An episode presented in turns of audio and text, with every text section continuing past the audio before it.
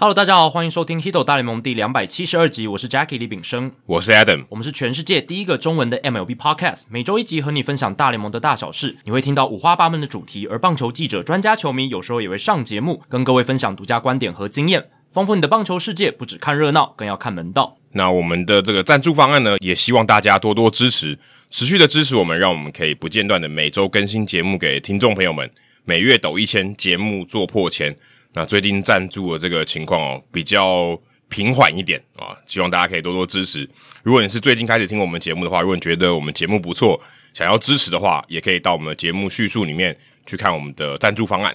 对，这跟棒球赛季有点像哦，就是开季的时候很热，然后球季尾声的时候很热，中间会有一段时间比较。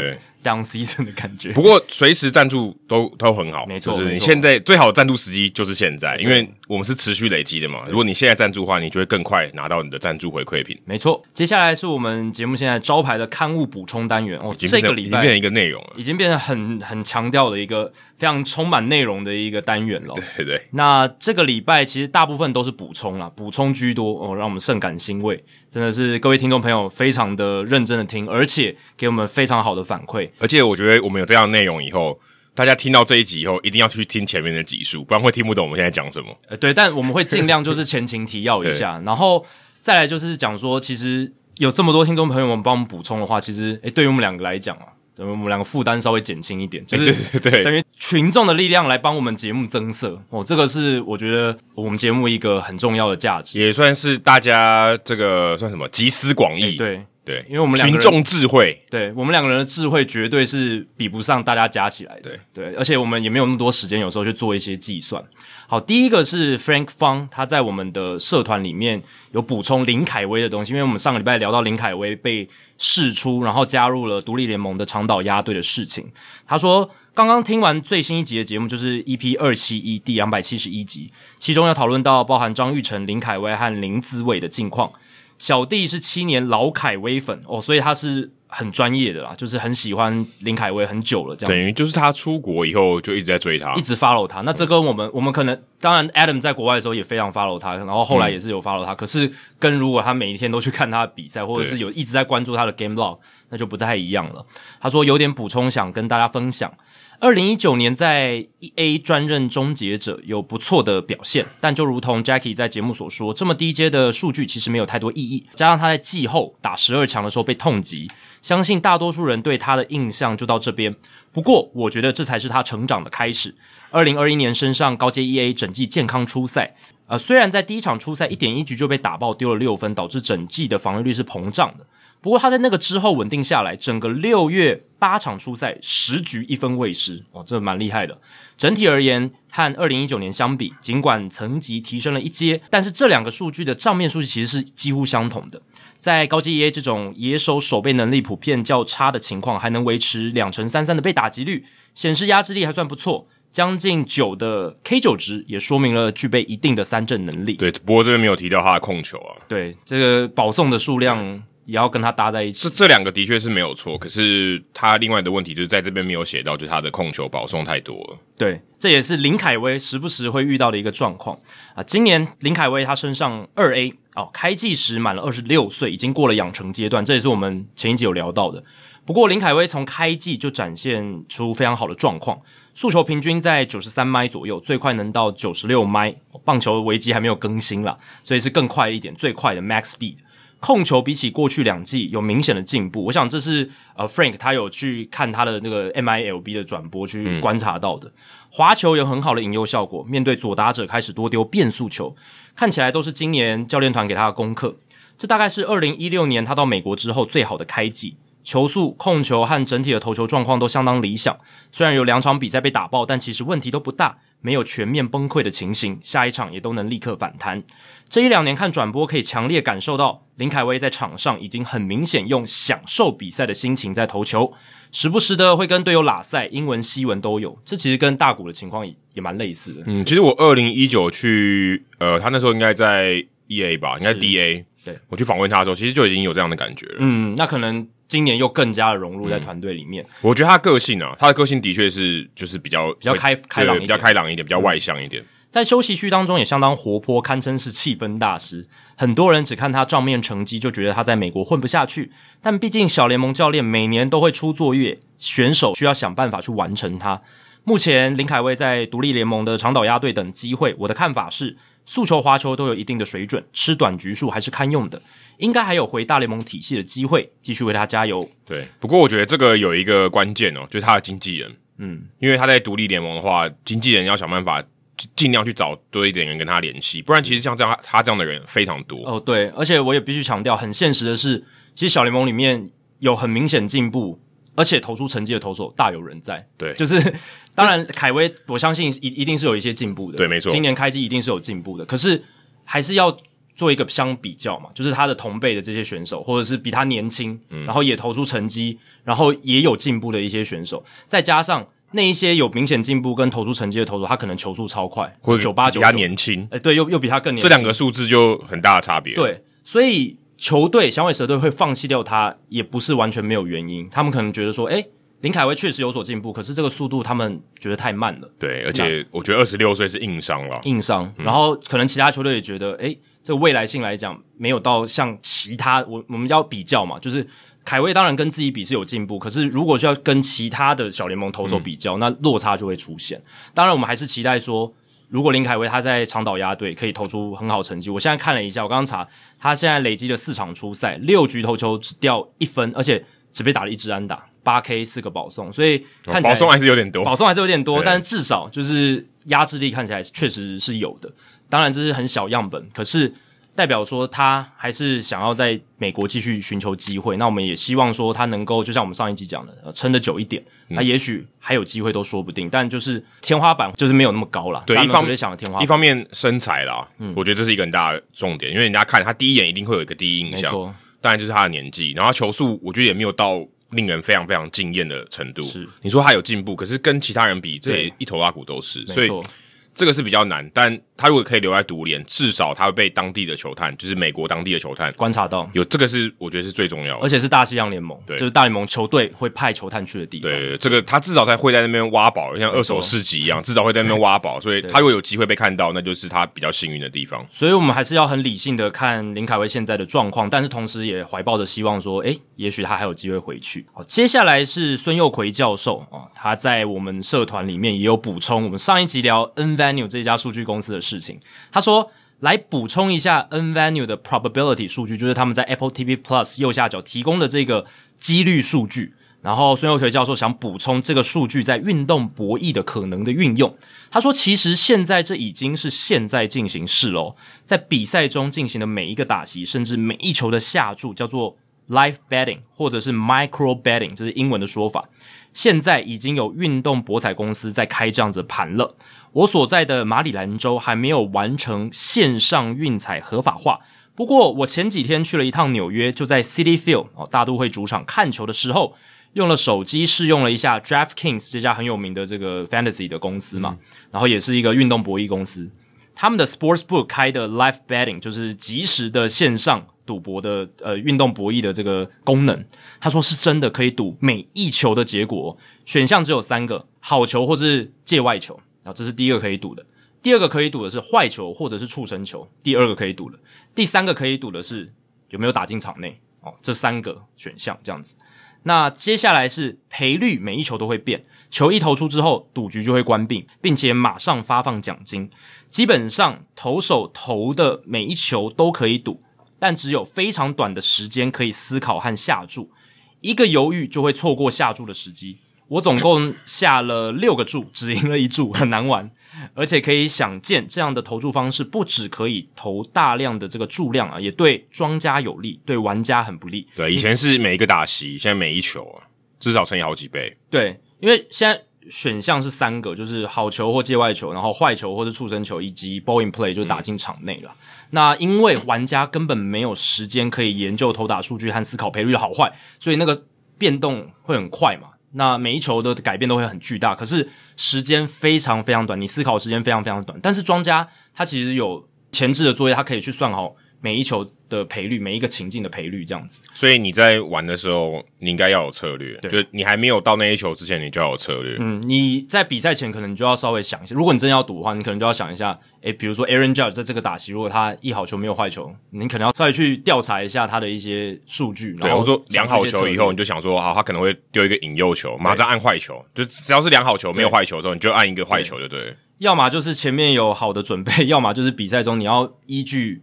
好的策略去下注，不然你如果这样随机的，就是你每一球去下的话，你应该完全不会赢庄家。对对，但运动博弈公司就是看准，大部分人一定都不会思考太多，就随意就下这种每一球，就就好玩啦，就是娱乐而已。没错，那因为是每一球嘛，所以他的那个要赔的金额或者是你可以获得奖金也不会太高，就是小小的，所以大家会觉得哎，小赌怡情一下这样子的感觉。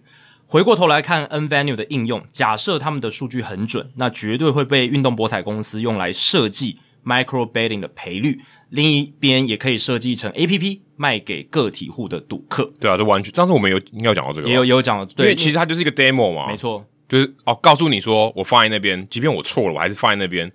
让你知道说哦，有这个东西，嗯，知道我们的能力在哪。虽然可能是反，可能是反向的效果。对，现在作品，现在这些产品是不好的。对，但是就是一个曝光，我觉得这很重要。他至少告诉告诉你说，我们有提供这样的服务，大概让你可以知道这样的东西，这是可行的。对，他们他们传达出的讯息是这样。他如果跟其他的数据分析公司一起比较的话，哎，他说我跟 Apple TV、MLB Network 合作，你可能会选我的。对，因为其他人就没有这个排挤的效应，所以他就有一个可以 demo 给你看的东西。嗯，他是。品牌的形象有提升了，就是说他有跟大咖的 MLB 产业的品牌合作，等于有点像是大联盟就帮他背书了。对对对，只是现在看起来这个背书好像不太 OK。对，数据的部分有问题，可是这个产品的概念哦，是对于未来运动博弈的这种潜力是非常有前瞻性的。那其实，在二零一应该一四年吧，那个时候我就有玩过这个 MLB 有一个 Pre Play。我不知道我们我在节目中应该有聊过，有有有有有，它就是一个更简单的，它就是说这个打席是什么全垒打、安打还是三振，嗯，就让你三选一或之之类的，或者他可能随机跳出三个选项让你去赌，可是他没有钱，他就赚点数，就好玩的，就是如果你猜对了，你就拿多少点，然后你可能拿那个点可以去换球衣，嗯，可以去换球票，对，或者他呃大联盟提供的一些商品这样子，所以。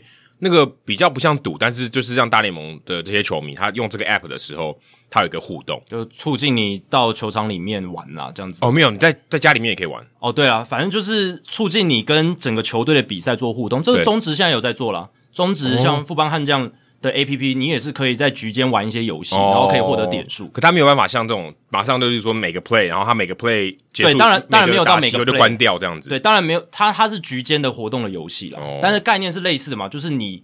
就是可以用 APP，然后呢，去用线上互动的方式获得点数。当然不是做到说像比赛中的一些情境，然后去那个去赌这样子。那个技术成分还是有的，那个并不容易做到。但至少这个概念就是中职现在也在做，就是说，诶，可以用 APP 让球迷去互动，然后用点数来换奖品。哦，对如果是后这个后这边后后面那一段是没有错，是类似的。当然，你说每一球，然后比赛中的这一个游戏的话，这个中职这边是还没有了，因为那个是要有一些技术含量。对，那现在的话是真的用真刀实弹的这些钱来赌了嘛？就是虽然现在的这个每一球的博弈还很简单，就刚刚讲只有三个选项，对，对吧？但是。未来应该会越来越复杂，对，因为越来越多玩法，你的结果越来越多，你的赔率设计就越来越多，所以其实会越复杂。对啊，随着科技的发展，这些应该说这些几率的公司，它可以开发出越来越精准，或者说越来越多样化的几率的数据。对，例如说安打，它打到哪一个方向，对，这都可以啊。对啊，然后它打出安打是哪一个球种，呃，这个哇，这个这个这个可能更难了。而且，对啊，这个就会牵涉到说你球种的分类问题，但搞不好以后也有人想玩这个东西嘛。对，哇，这个。这个很复杂，很复杂，这个很复杂了，对啊？但是就是未来运动博弈，就是因为它涉及的金钱量很大嘛，所以我相信一定会有很多的资源在里面投入去做开发。对，而且这是科技可以大量超越人类的地方，没错。因为计算就是科，就是这种电脑运算最强的地方。因为这些新科技，它最强大的优势就在速度了，运算的速度非常快，它可以很大量的资料在很短的时间内处理完。对，因为所有这些数据，其实我。以前都可以算得出来嘛，基本上你如果花够多时间都可以运算。你的时间如果是无限的话，都可以的。对，但他现在科技厉害的就是，像 nVenue 他们强调就是他们很快，然后速度很快，嗯、每一球都可以有新的数据出来，这样子。那我们就期待未来这一块的发展会发展到什么程度。虽然我跟 Adam 自己是没有在玩运彩了，不过这个势必会是一个运动职业运动里面的一个趋势。这样好处就是看起来会，你看比赛会更投入了。对啊，对啊，只是投入的这个方向不一样了。就是小赌怡情啦，我们也不鼓励大家就是不负责任的这种赌博行为，嗯、就是太夸张赌博行为。就是你可以好玩，然后把一部分小小娱乐的资金拿去玩这样，嗯、但不要去呃伤害到自己的这个生计。这样子。对对对，不要倾家荡产。没错没错。好，接下来是非常多人回应反馈非常热烈的一个话题，就是再见全垒打为什么会比这个首局首打席，而且是一局上的全垒打还要多的这个现象。哦，这一集有非常多人补充，包括了佩卓两千，还有我是 Furry 以及 Oliver Yan 一九八九，过去都有跟我们给我们反馈留言的朋友。哦，但是还有另一位听众信箱的新店 Nomar Garcia Para，他的留言最为完整，然后。前面三位我刚刚提到的这三位听众也要给你们 credit，但你们讲的内容呢，其实跟呃 Nomar Garcia Para 都差不多，而且 Garcia Para 他补充的更多，所以我们今天就以新店 Nomar Garcia Para 他的这一个留言来作为这一次补充的依据，这样子。那他说：“两位主持人好，感谢每周提供的内容优质又丰富的大联盟时事与知识。对于首局上半首打席全垒打数量少于再见全垒打这件事情。”他个人做了一些不专业的研究，提供两位主持人参考。若内容数字有误，也请主持人指正。先说推测的结论，主要影响这个数量会有分野的原因呢，是有机会产生再见全垒打的打席，其实是多过于一局上首打席全垒打的打席数。再来第二个原因是第一棒的全垒打能力较弱，这个是这个第二个原因，我们之前都已经讨论过了，所以聚焦在第一个原因上面。打席数的机会上，那有机会出现再见全垒打的打席数会多过于一局上半首打席的打席数。以单一球季与单一球队来说，一局上首打席总固定有八十一个机会嘛。先不考虑有没有加赛哦，因为一局上的首打席就一定你要是客队，对不对？客队。一定要客队，然后一局上半就那个打席，对，就那个打席。嗯那出现再见全垒打条件，则是九局后的下半局，包含延长赛，就是九局下包含后面的延长赛的下半局啦，包含延长赛平手上来打席，或是垒上有超前分的打席，这些都是啊。嗯、那我以二零一九年的蓝鸟队为例，使用工人智慧哦，所以它也是土法炼钢去计算出来，共有一百一十八个打席数有再见全垒打的机会，是首打席的一点四六倍哦。所以当然这只是。一对，而且在某一年的数据，可是我觉得它具有代表性，嗯、因为它也是有一定样本嘛，就至少证明了它比较多。对，一点四六倍哦，对啊，就是只是没有很科学而已。但是我我觉得有一定的科学程度了，对，它至少是一个取样的概念嘛，哦，对不对？是没错，没错，它是一个取样的概念，对，是一个取样的概念，而且它是就是一支大联盟球队，它是一个，而且也够长了，一百六十二场比赛，对啊，就一个赛季，而且它就是一支大联盟球队，也算是一个 OK 的取样，它没有去偏重什么奇怪的样本这样子。嗯那再见全垒打的机会多过于手打席，所以从刚才这个数字就可以看出来，因为再见全垒打可能的打席数是手打席的一点四六倍，所以推断你用这个取样去推断，以整个联盟的比例来讲，也会是这样。关键在于，只要进入延长赛，有机会的打席数就会增加的非常快。像二零一九年九月二十三号蓝鸟对上精英的十五局的比赛当中，就有二十四个打席数有机会打再见全垒打。对，因为我们之前一直想说。不是每一场比赛都有构成再见全垒打的条件，很多都没有，很多都没有，对，很多都没有。但我们没有想到的是，其实有可能一场比赛，它就可能像刚才这个 Nomar Garcia Para 他举出的，就是一场就二十四个打席。对，可是这也是延长赛，延长赛也没那么多。对，也没那么多。可是至少整个数据算下来，最后可以形成再见全垒打的打席数是多于一场比赛只会有一个的一局上手打席。嗯，对，现在数据看起来好像就是这样，而且。实际的最后总结出来的结果就是，大联盟历史上所有再见全垒打确实也是多过于一局上的手打席全垒打，嗯、对，所以这是一个可以参考的现象。这样子，因为这个 Nomar Garcia Para 不知道如何很有效率的查，他是把所有有可能的场次看 play by play 算出来的，真的是非常有耐心，非常的厉害。每个都每个都要点进去看哦。对啊，应该就是这样子嘛。所以非常感谢 Garcia Para，很厉害，很厉害。所以只有找了一队的数据，但我觉得这个只有找一队，它是有代表性的。如果主持人有更好的方法，再麻烦教学一下。其实是有的啦，就是如果你很会这个写写那个 code 的话，就写 query 写查询的这个 SQL query。对对对对对。那因为 Retro Sheet 这一个资料库，它其实 play by play，然后几局上半几局下半，它任何你需要的东西都有在那边。嗯、那只要你可以把那个条件筛出来的话，其实就会很快的找出这个数据。但是用这样子比较没有效率的方式查，也是一个方法。选择二零一九年的原因是因为突破僵局制会让延长赛缩短。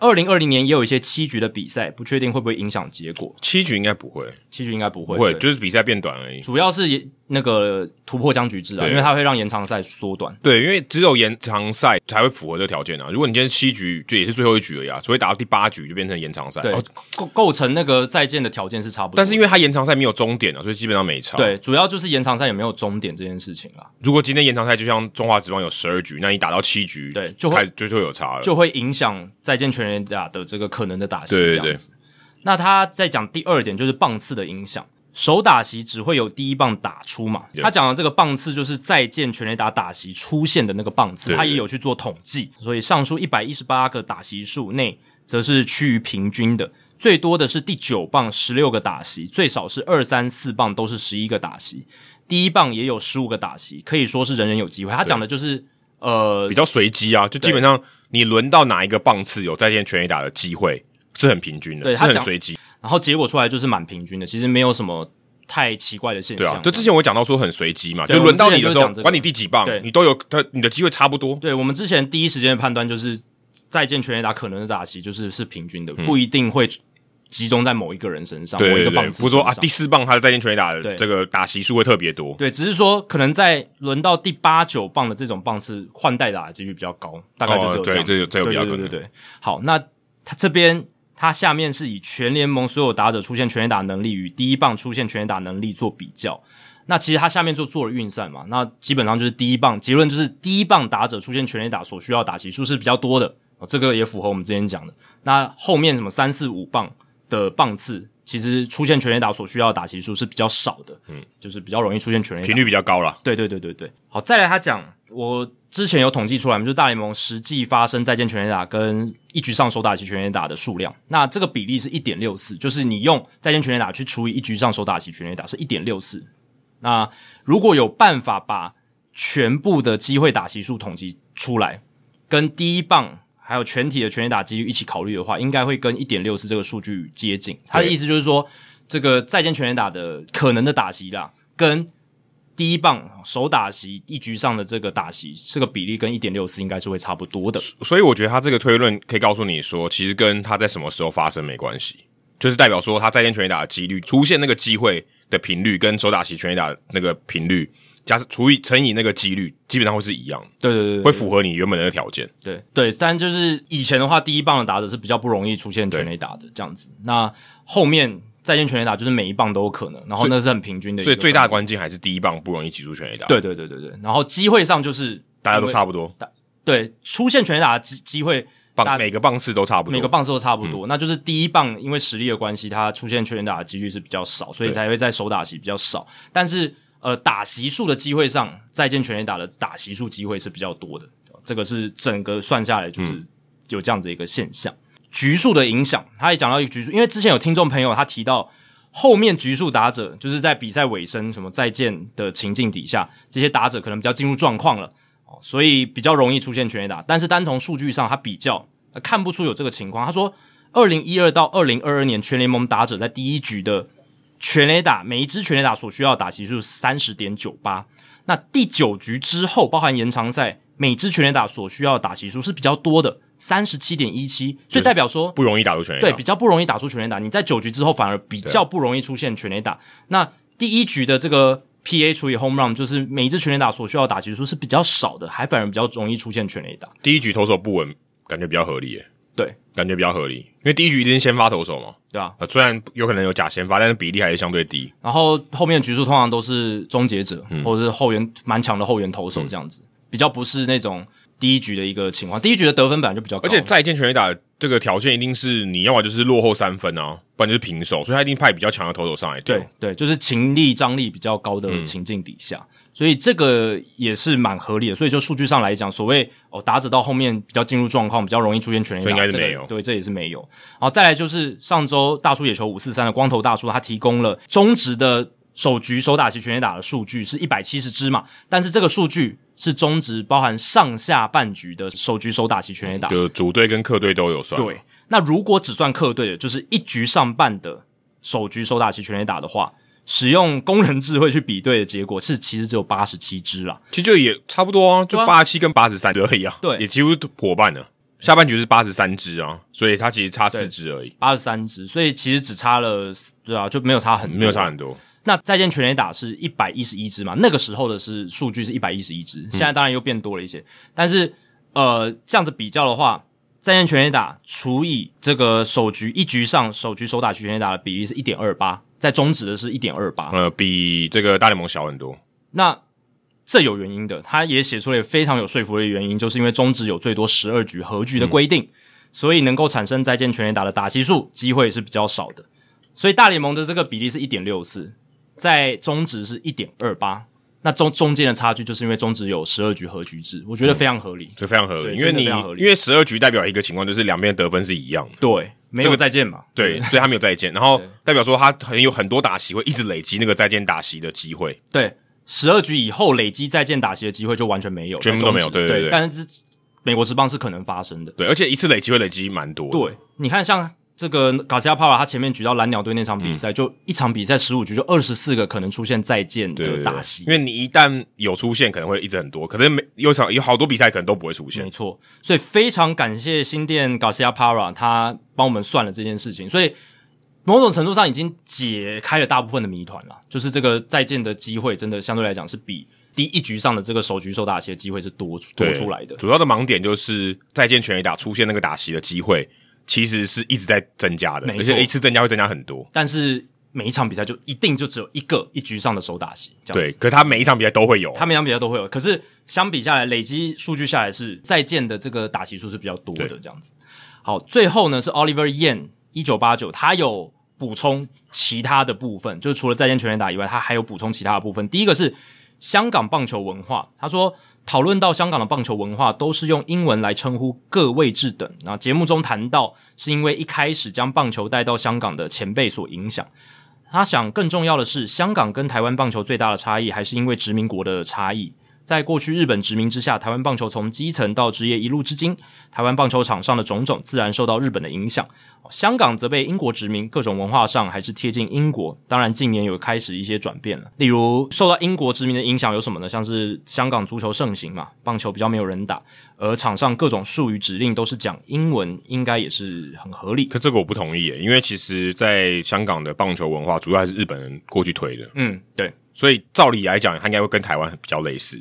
就是我呃，当然日文里面很多什么 pitcher，听起来其实是是 picture 嘛，只是它是用日文的日呃日式的英文发音，然后台湾比较多人是这样用，所以我觉得这个是比较特别，我觉得他的这个说法我不能接受，但我觉得两者都有影响，我觉得不会只有一件事情影响，因为香港它以前就真的，现在应该还是英文他们的算是。教育过程当中使用的语言，对对。对啊，就是他们至少这个普及的程度会比台湾高。他们算是双语教育吧，就是英还是就用，反正英文就是他们会拿来教育的一个使用的语言这样子。那我是觉得这会这会影响嘛，因为我们以前台湾的教育都是用中文嘛，嗯，那如果你平常的教育是用英文的话，那你势必会影响到你平常使用的语言习惯。那对，也许这些来自台湾或者是来受到日式棒球影响的这些前辈到香港推广棒球，会加入日本文化的因素。可是，因为他自己语言使用习惯的关系，他可能还是会加入一些英文的元素在里面。还还有一个，我觉得比较大的关键是，他们这样中文化的资料相对少，对啊，所以他们必须来源就是看英文的，因为他因为相对起来，日文跟英文，英文还是越普及很多，对，所以他们会去用英文的东西来吸收。就像我们我之前当工程师的时候。你很多术语你讲不出中文嘛？对，因为你是看英文的资料，所以你只能用英文的术语去表达。他们更习惯就是直接看英文的规则书，而且英文规则书也很完整嘛。嗯，那那我直接来看，那就比较快的可以吸收。对于他们来讲，对，对他们可能也没有什么像我们讲，他们讲大联盟，他们讲 major，对对对对，他们会一军他们有讲 major，二军他们讲直接讲 minor，可是我们就是可能比较常用，所以已经有一个中文的对应的词。而且一军、二军也是日文的啊。哦，对啊，对啊，其实是日文影响我们的。对，对，所以我想 Oliver 他讲的这个也有道理，但是 Adam 你讲的那个就是前辈去影响他们棒球文化，嗯、这两者我觉得都有关系。接下来是以上场球员的 free substitution，我们之前在听众信箱有聊到，他说非常感谢两位带来非常具有知识量的讨论。小时候第一次在电视上看到棒球，对于球员下场后不能再上场这一件事情，一开始也感到非常惊讶。其余在节目上的讨论也已经非常完整。听完两位的讨论之后，我认为接下来十年到二十年内，大联盟很有可能开放每场一人次有限制的 free substitution，就是可以再上场这件事情。且这一个人次不包含任何投手哦，限定先发球员再上，只有先发球员可以再上场。那他有写出他的原因，他说推动这样子有限制的 free substitution，主要的目的是保护球员了。对于投手来说，才刚使用过、燃烧过的手臂，在休息后还要再上场，是很大的风险，所以不可以允许投手换掉之后再上场。那这就是他前面提出这个条件的理由。那在野手的部分，两位有提到跟十年前的差异，就是现在很多队都只带两名捕手，哦，就是一个先发，一个替补，然后替补上来的捕手只要一受伤，就可能要让非专业的捕手。上场蹲捕就紧急捕手了，那这对于该球员来说，其实也是把他们暴露在高风险当中啊，而且其实也对投手可能会有影响，因为蹲捕的人不是专业的捕手，所以未来有可能在某一次指标性的事件之后，调整成可以让一位先发的野手下场之后还可以再上场的一个可能性，他认为是捕手这个位置哦最有机会。至于为什么强调是先发球员呢？主要就是因为避免让非先发的这种只有快腿型的球员第二次带跑，在后段影响比赛太大，所以限定于先发球员。同样是以保护球员为主要目的，但因为棒球场上的不同的特性啊，因此未来如果有 free substitution 的话，他认为只会限制给野手使用，而不像篮球那样，你任何人哦都可以 free substitution 这样子。嗯、对，所以。感谢 Oliver Yan 他提供的补充啊，确实是有可能的，我我也觉得是有可能，因为这个是以保护选手为主要目的的话，以现在大联盟他们愿意去接纳新规则的态度之下，我觉得未来也确实是有可能发生。对，不过这样你可能安排打线的时候，我不晓得他如果是这样子换，你要不要同一个打序，你还是要同一个人吧？对不对？你不能替代别人，等于说你换了那一棒以后，你就必须还是下一棒回再回来的话，你还是要回到那一棒。就回到他原本先发的棒次里面，不然会很怪，会会有，不然我觉得有点差棒次了。哦，对对？对对对，就是如果你要维持这个打序的这个一致性的话，因为因为篮球没有打没有打序啊，没有顺序的问题，没有顺序问题，所以他可以随便换，没有这个问题。但如果棒球有这个问题，你就是只能换那个原本那个位置，就是打序中间那个位置，不然他就会变成好像在 box score 上面一个人占两个棒次的感觉。对啊，因为看起来就会变成这个会有点怪，就会有一点混乱的，因为你 box score 统计上就会非常困难。对，因为我们通常都是 box score 一横过来就是。就是一列啦，一列就是那一个球员的数据嘛。嗯，那他如果占两个位置的话，哦，那就很复杂了。而且他这样，他没有提到说这样代打应该会很有帮助啊。我觉得今天我是游击手，打击能力不好，我就是那个关键的打击，我就派一个代打上去，然后把代打换下来以后，我再游击手再上去。对，就是可以进攻组跟守备组替换的概念了。就是比如说这个人很会打，但他不太会守。好，嗯，那我前面五局的时候需要进攻的时候，我把他放在场上。那可能到六七八局，我已经有取得大概一两分的领先，我让守备组替补他来守那三局。但是结果发现后来被追平了。No, 九局的时候，我再把这个打者好的进攻比较好的打者再换上来。所以如果是这样，我觉得搞不好推动目的是保护球员，这个反而比较比较没那么重要，反而会变得比较极端。就守备好的球员跟打击非常好的球员，守备很烂的球员，他会有工作可以做。对，就是一定都会有考量啦。就是一开始利益的目的可能是以保护选手，比较听起来比较冠冕堂皇，但是嗯，应该也会有这种。战术战绩的考量在里面，就我今天完全不能守备打者，有点像类 DH，对对，我就反正而且我还是替补的，嗯，我觉得没有那么强，但是我就类 DH，嗯，我就上去就专门帮你代打，然后你需要一棒的时候，我至少我机率比较高，对啊，就像 Max Muncy 或者是或者是 Daniel Vogelback 这种，就是手背比较差的，像 Vogelback 他主要是打 DH 的嘛，嗯、可是。如果你今天 DH 要让其他人上，嗯、对不对？那我先把 Vogelback 摆在一垒，然后前面打个五局，然后中间换守备组，哦，张张玉成上来守一下一垒，嗯、然后最后需要火力的时候再把 Vogelback 换上来，而且可能换成了右投手嘛，那张玉成可能就不适合打右投，嗯、那就把 Vogelback 再换上来，像类似这样左右打这种调度也会出现，诶，一定会有 Platoon 的概念，一定有会被运用到，嗯、对对对，所以确实要考量的东西蛮多。不过教练应该会不赞成，太复杂，太复杂，太累了。我觉得这个还蛮有趣的啦，就是可以增加很多讨论的部分，嗯、就是调度方面会有很多，而且总教练的这个职责就会更加的重要。他变成说还要猜你会不会再上场，没错，以前不用，这个可能性完全没有了。你下场就是下场，永远都不会再上，就这一场比赛你永远都不会再上场。哦，那可以写的文章，可以讨论的这个影片又更多了。我觉得这样教练的这个就是他烧脑了，对，他，他的他的变他的调度变得太重要了。对，对，对，他我觉得可能有点太辛苦。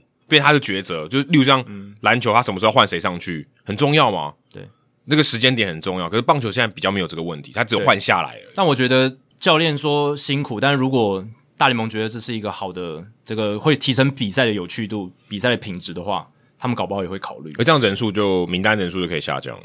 哎、欸，对啊，应该会下降，应该就是进一步再下降也有可能啦。嗯、但是现在其实我觉得已经蛮紧绷的，如果他们在限制投手的话，嗯，对啊。好，这几个礼拜的冷知识时间，蹭一下这个时事的热度啦。Matt Carpenter 不知道大家有没有注意到，他前几年已经打击率都一成多嘛，在红雀队的时候，然后基本上就是被放弃了，就是也老了。但是他在今年加盟洋基之后呢，他前五支安打有四支是全垒打，成为洋基队史仅仅第三位，就是穿上洋基制服的前五支安打有四支是全垒打的球员。今天的冷知识就要来问大家，前面两位是谁呢？呃，第一个我觉得太难了，所以我直接提供给大家。第一位是一九七七年的 Dave Kingman，Kingman 之前在冷知识也有出现过，一直他常出现，因为他那他的数据在那个年代真的太猎奇了，就是他很早期就是一个三纯数据，而且三振非常多的一个他，他就是领先这个时代二可能不止二十三四十年的人，对三三四十年的人走在他未来尖端，对他未来人真的是未来人。那第二位是谁呢？这是今天的冷知识啊，就是。穿上洋基制服，前五支安打四支是全垒打，这其实蛮困难的。好，我也给大家两个提示。第一个是他生涯期间也效力过蓝鸟队哦，而且曾经被视为是王建民的杀手。哦，这太简单了，太简单。你听到这个应该就知道了，但我相信有些听众朋友可能不知道。然后第二个提示就让这个解答呼之欲出，他是二零零二年的美联新人王哦。嗯，相信这个两个条件加下加下去的话，大家应该就马上。很多人应该可以猜到是谁，他现在好像是某一个球队的打击教练吧？我没记错是，但我有去看一下他维基，好像之前有被解雇，但好像还没找到新工作。哦、对对对对对，但他后来是有当教练，这是肯定的。对，尤其是打击教练，没错没错，他的打击能力算是蛮不错的，对，蛮不错的一个打者。所以洋基队史上只有三个人。那 Mike Carpenter 他是真的蛮厉害的啦，就是。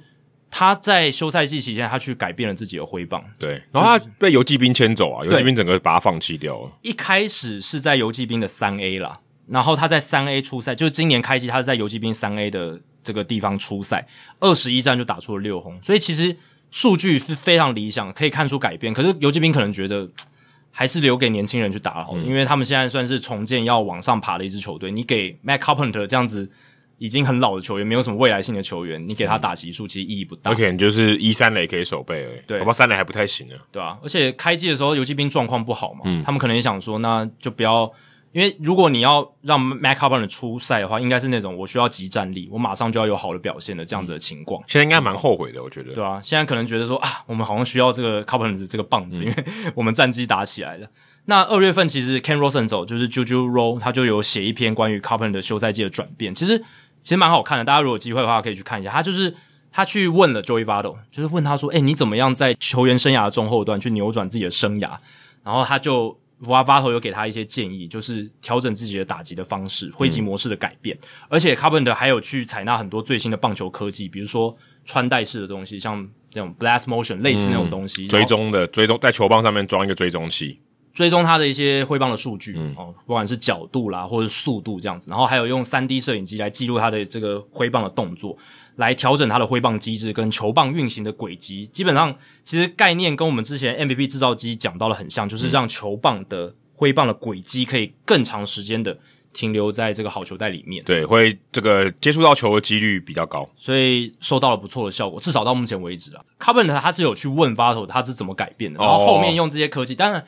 Votto 其实也有用科技去调整他的打击姿势，只是今年发后，我觉得四月份它只是一个低潮，它后面打回来了。所以最近一个月，它其实 OPS 又回到它过去，就是去年的五月有加温，五月加温蛮多的。所以我只是觉得那是一个低潮。那 Carpenter 我是觉得，我觉得它是有明显的改变的。所以整体来讲，它的这个数据的基准，大家要把它往上调，因为它是有做一些技术的调整，而不是不再是过去前两年的那一个打击率一成多的 Matt Carpenter。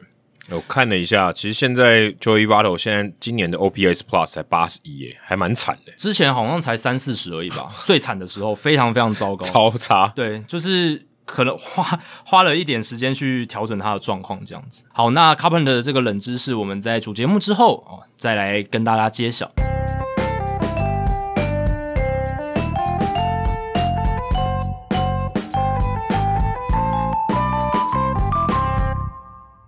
好，这个礼拜我们要聊的时事呢，第一个其实也跟洋基队有一个擦边的关系啦。哦，很有关系吧？对啦，Joe Girardi 嘛，Joe Girardi 过去带洋基带了非常久，但是他来到费城人之后，啊，并没有过得很顺畅。那他在美国时间六月三号的比赛之前就被费城人宣布炒鱿鱼啦。哇，Joe Girardi 在带了这个费城人两个算二零二零年算。但二零二零年其实我觉得对他来讲蛮不公平的，对，因为那个球季等于对大家来讲都不是一个正常的球季，他也没办法正常展现他的功力，就六十场而已。所以你说两个半嘛，好像只有一个半的感觉哦，一个半，对吧？好，反正就这个技术上来讲，就是两个半的球季嘛，甚至还不到半，两又三分之一个球季，两又三分之一个球季就被解雇了。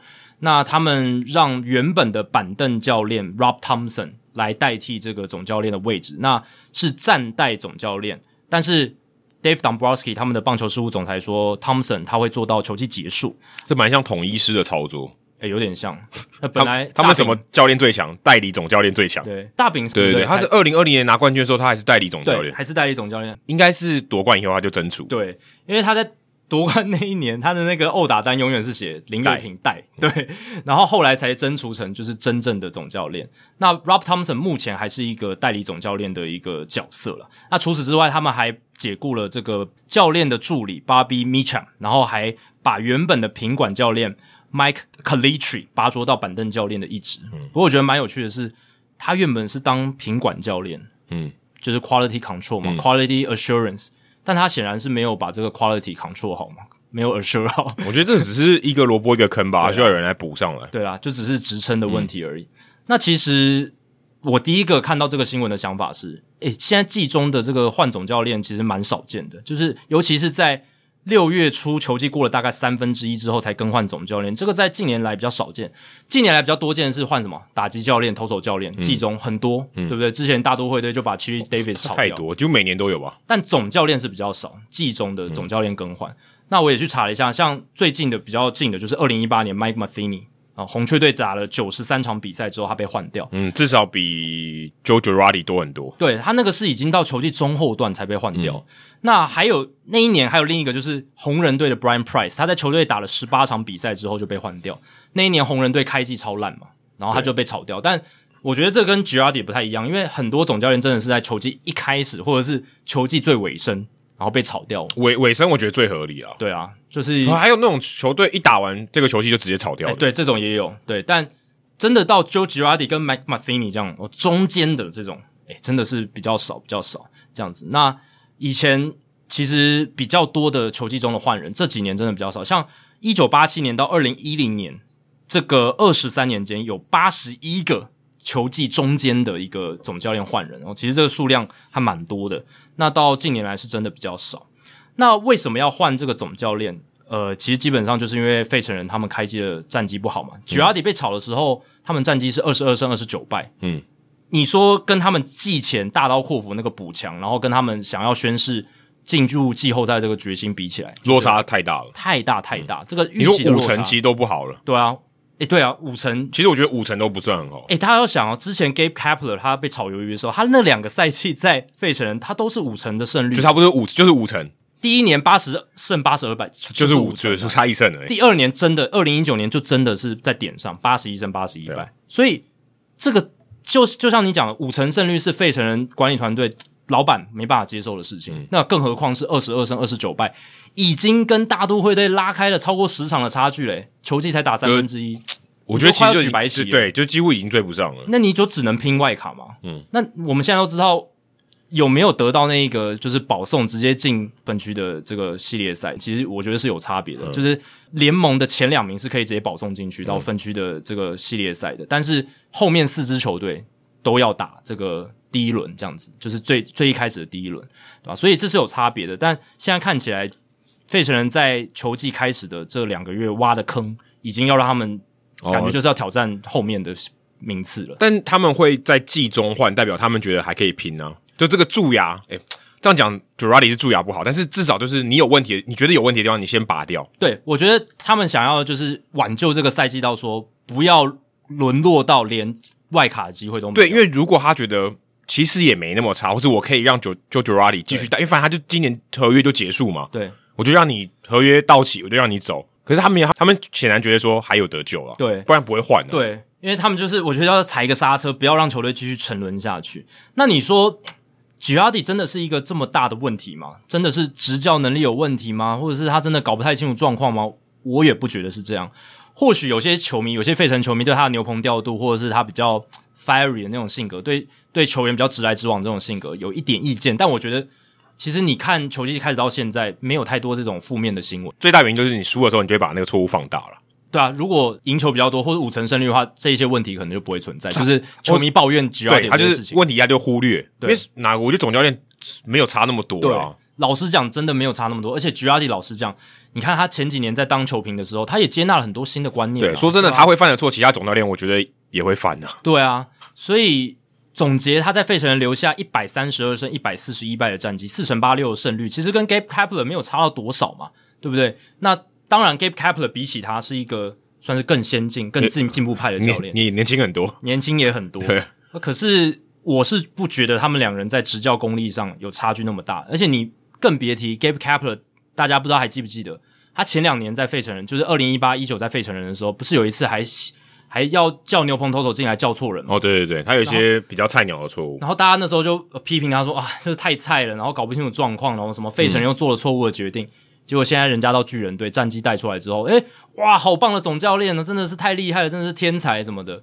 所以我觉得乡民或者是。网友对于一个总教练的评价，球迷对总教练的评价，大家参考参考就好。觉得他们可能觉得，我觉得起伏太大。其实我觉得总教练他们这个实力的起伏没有到那么大，真的没有那么大，真的没有落差。就是你当然战绩上会好，就一百零七胜跟你现在这个多少胜，跟八十胜，当然差很多，看起来差二十多胜。可是说真的，他们本质上没有差距到非常大。真的，我觉得对球队造成很大负面影响的案例，就是像二零一二年的 Bobby Valentine 那一种，那个已经。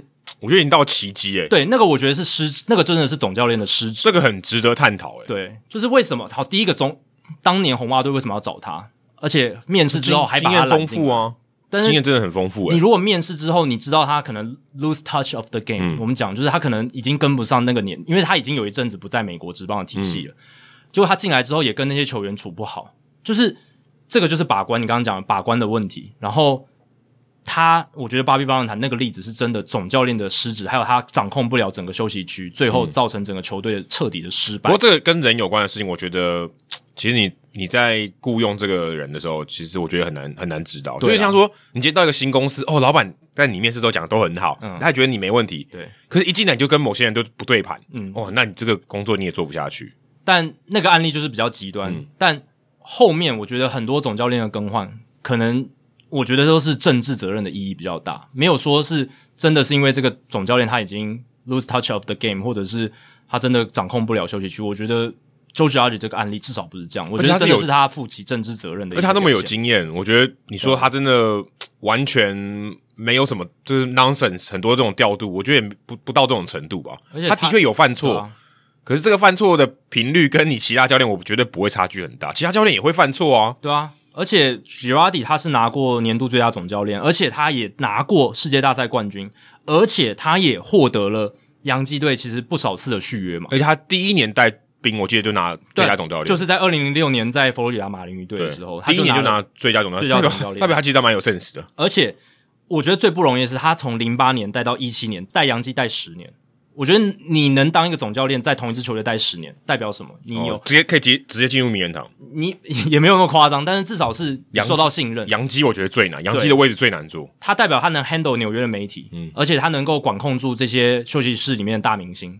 然后，其实这他在带兵那几年，杨基其实大部分时间也都是有竞争力的嘛，嗯，对不对？洋基一直都有竞争力，一直有竞争，只是到二零一六年很少没有竞争力的。对，但一四到一六年那三年战绩确确实比较差一点，一点。对，但就是至少他已经证明说他能够在纽约执教十年的时间，所以我不觉得这是一个他教练执教本身能力的问题。找他来就告诉大家说他是要打造一支强队的嘛，嗯、这个教练有带领强队的经验啊，对，他知道怎么赢。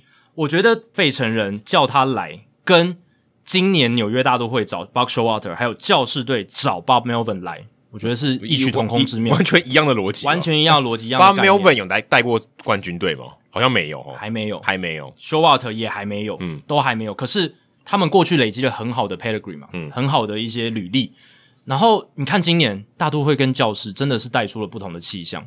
当然，我觉得这不完全是总教练的功劳，但 Showalter 我觉得。有一定的影响力，还有 Melvin 也有一定影响力，但是更大的关键是他们的管理团队给他们的球员，给他们的阵容，相对来讲是比较比较比较平衡的。我我这样讲是比较平衡的。诶、欸，他们都取代掉了第一就是菜鸟总教练诶，对啊，AJ Preller，然后 Louis Rojas，然后 Gabe Kapler，对啊，全部都是菜鸟，全部都是。他们取代掉的这三个，呃，Girardi、Showalter、Melvin 取代掉的都是一些就第一就当第一第一次当教练的人，很多什么就是被被定位成什么进步派的这种这种新任的这种很年轻的这种新任的总就发现年轻的师傅不行，都找老师傅来，就找老师傅来。就是像 Adam 一直有在强调，就是棒球它是一个，它在很多环节它是一个呃 cycle 嘛，就是会循环，就是一直动态在变的，动态平衡的一个状态，有点像复古跟流行的概念。对对对对对。那我想强调的是，那为什么？费城人这边 Girardi 没有带出来，那 Showalter 跟 Melvin 到目前为止看起来，嗯，至少到现在是蛮成功的。诶、欸，虽然应该应该比预期都好。对，虽然我们不知道接下来赛季的走势会是如何，但是 Girardi 没有一来就把费城人带出成绩嘛，对不对？嗯，对，对至少在五十一场内没有。对，所以这是一个我觉得很巨大的落差。那我觉得问题在哪里？还是在于费城人队的管理团队，他们没有给 Girardi 一个很好的平衡的一个球队了。哦，对。因为你看大都会跟教室，他们至少我觉得相较来讲，他们不管是农场或者是他们自由球员签约，他们补强上面稍微比较有 sense，哦，稍微就比较知道说自己的弱点在哪里，然后要怎么去补强。但费城人他们明明知道自己的弱点，然后还往弱点没有去补强，然后强化自己的原本的优点，有点像这样子的感觉。可我反而觉得，我觉得这是一种策略，就是说我我我要求我追寻的不是平衡，不是各个环节都 OK。而是我想要把我最强的东西拿出来，对，用那个东西，好像我就只有大炮，我没有盾牌，那我的炮就超级强这样子，然后把你轰垮。我必须说这也是个策略没错，而且季前我们聊到费城人的时候也讲说，他们守备这么烂，然后打击这么强，也有可能打击去弥补掉守备，这是有可能的。但是我们现在讲当然有点事后诸葛，现在这个策略看起来是蛮失败的，对，到目前为止是蛮失败，而且。他们牛棚的问题始终没有解决，这也是一个蛮独特的事。问题还是问题啊，对，问题还是问题。对，就是他是有可能成功的，没错。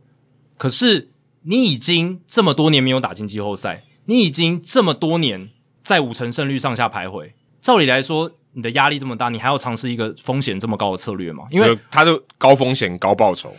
但我是觉得比较激，我觉得他是比较激进的做法。对，但我觉得这是比较不理智的，因为你已经。这么多年的失败了，你如果说你已经好像小熊队拿过一次冠军了，已经有对球迷有一个交代，就是至少是近年近五年拿过一次冠军，二零一六年拿过一次冠军，那我觉得你可以大胆操作一些不同的建队的方式。可是费城人情况不一样啊，费城人当然零八年有拿过总冠军，可是这支球队我们知道是大市场，而且球迷的要求非常严苛，然后对，而且都非常不留情面的。季后赛荒，目前大联盟第二场，仅次于水手，十年了。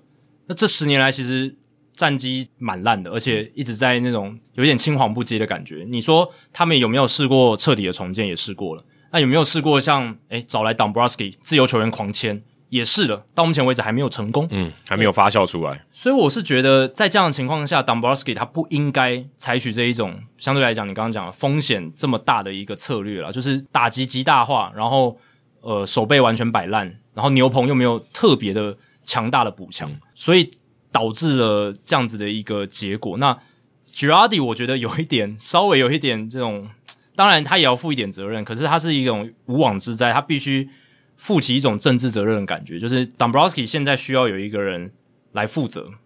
对啊，这是很正常，hire to be fired。对，因为我觉得这可能是从更高层，就是 John Middleton 老板他要的一个交代。我我相信给我一个交代，我相信 Joe Girardi 他也知道这就是他必须要承担的责任，这很正常啊，就答不出来哦。虽然我的这个成分没有那么大，我我占的这个影响成分没有那么大，还是球员为主。可是我就是要负责啊，我这个位置就是要负责。对，他应该也可以接受这一点。而且他被炒掉之后，他马上上那个电台就接受访问，谈谈他这个心路历程。所以看起来他是。我觉得已经接受这个事实。对啊，他应该在还没有做这个，就是老板还没做这个决定之前，他就已经知道，他大概就已经知道。对，因为就像很多我们在社会上看到一些事件，那政党可能要就是要做出一些动作来对选民有一个交代，嗯、就是至少说我们要为这个事情负一点责任。那有人要为此而下台，他不一定是他真的是他的错，有可能是他下面人做犯的错。可是这个上面的领导者他要负起一些责任，他就要负起这个政治责任，这样子。所以 Girardi 我觉得。也蛮像是这样子。那 Dombrowski 在他声明讲说，就是我们需要一个 new voice 嘛，这是所有换总教练都会讲的一个台词。嗯、对，就是我们需要有一些新的意见、新的领导的感觉，这样子。嗯、那确实啊，其实这个某种程度上不只是应付媒体而已，我觉得它某种程度上也有实质的意义。真的，有时候你一个环境里面，你如果能够换一个领导者，换一个不同的组织策略，搞不好真的是有一些新的气象。马上就很少天使队了。欸、对啊，马上，但这个因果关系没有没有什么关系，但是就是刚那么刚好，有可能就是真的 Girardi 走的那一刻，费城人到了跌到最低点，嗯、他们本来就有一个均值回归的一个情况，这样子。嗯、因为你说 Castellanos、Kyle Schwarber 他们真的有像开机那么烂吗？他们本来就是一个更好的打者，他们数据本来就是会回来的，对吧、啊？而且你说后来之后。如果 Jean s c o r a 回来，Gregorius 回来，他们那个打线又会更加的可怕，对，火力上就更好了。对啊，而且我觉得有一个最大关键是 Bryce Harper 受伤了。哦，对，他不能守这个外野，影响我觉得蛮大。让他们守备又更烂。好险有 DH，如果没有 DH，这个 Gerardi 可能更早走，因为、啊、因为 Bryce Harper 就不能上，或者他上的可能只能代打了。但我觉得如果没有 DH 的话。Dombrowski 的舰队策略可能也会稍微调整。哦，对，这个也会，这个有有点环环相扣。他就不可能把 Schwarber 跟 Castellanos 两张合约都吃下来，吃吃一个了不起，顶多吃一个，对，对，最多就吃一个。所以这个有点失算，对就刚好这个，我觉得把这个风险太过集中在 Bryce Harper 身上，没错。因为如果 Bryce Harper 不能守备，哇，你这两个都要上，多少会有影响，而且还影响蛮大的。而且费城最大的问题就是他们深度太差了嘛，对，就是他们很也是，我觉得跟天使有点像，就是很 top heavy，就是。都是要依靠那些在最前面的这些明星。那这些明星一旦受伤或者无法出赛，下一个层级的替补掉非常非常多。外野的部分你要用到 Mickey Moniak，Moniak 也曾经是状元的，不要这样。但是他就是一个完全就是 bust 嘛，嗯、而且他就是完全没有没有什么 power，、嗯、然后就是一个蛮弱的打者，然后就是要用到像这样子的球员，而且他们农场是非常糟糕的，对，农场是倒数倒数前五名，嗯、不管你去看任何一个排名都倒数前五名，可是 Girardi 也没办法。这这也不是他能控制的，所以管理团队要负责任吧？对，对，这也是这也是 Dombrowski 他的风格嘛，他没有在管农场，嗯、而且农场会变成他付钱的武器嘛，就是会交交易到更好的球员进来，他需要的武器这样子。所以费城人现在这个窟窿挖的有点大，嗯、如果 Rob Thompson 接手进来，接下来战绩没有办法有很明显的反弹，我是说长期的反弹的话，哇，接下来很惨哦，因为费城人他们签了很多合约嘛，很多大张的合约，又没有农场。那你现在的这些球员又没办法冲出一个好的及时的战绩的话，嗯、那就是会长远来讲也不乐观。可能就是要把现在的球员卖掉，然后就换未来。对，一定要这样，就可能要一个现在，然后就可能找光芒队体系的这个人来当 GM，对来当操盘手。然后农场主管可能就跟 Chaim Bloom 来到红袜队一样，有点像是这样。因为现在而且 Chaim Bloom 也是接 Dombrowski 的位置，对对对，接他红袜的位置。因为现在的状况就是费城人一定要拼今年。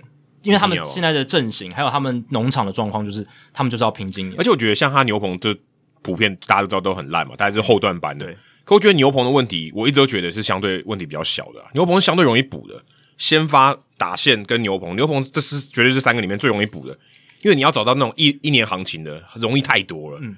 你要找到那种一年很强的后援投手、中继投手给你扛七八局的，相对起来是容易太多了。对。这个我觉得也点到一个问题，你看像洋基、像道奇，他们很容易可以找到这样子，就是自己培养出来的好投手，小好的免洗投手。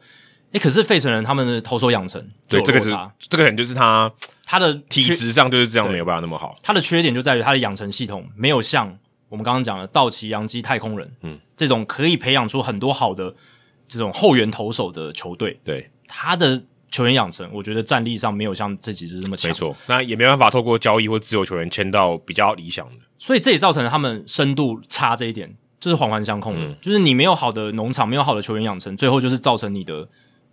深度不佳，你没办法在明星球员受伤的时候，你有好的替补可以维持战力的运作。所以最大的错误可能就是他的 backup plan 不够完整。对，然后你看前面你说 Klentak、Matt Klentak 他们前一任的总管嘛，嗯、那他要来组织这一支球队，他是走他是走从前面 Amaro 接下来之后，他走一个重建嘛。嗯。但是重建的结果是，我觉得他是没有打造出一个好的球员养成体系，造成了他的失败。嗯、他的。天花板最多就只到 Gabe Kapler 那个时候五成胜率上不去了。嗯，那换了一个舰队的操盘手，就是 Dombrowski 之后，现在看起来 Dombrowski 的这一套，呃，已经牺牲掉农场，已经没有太多未来性，而且砸了大钱的。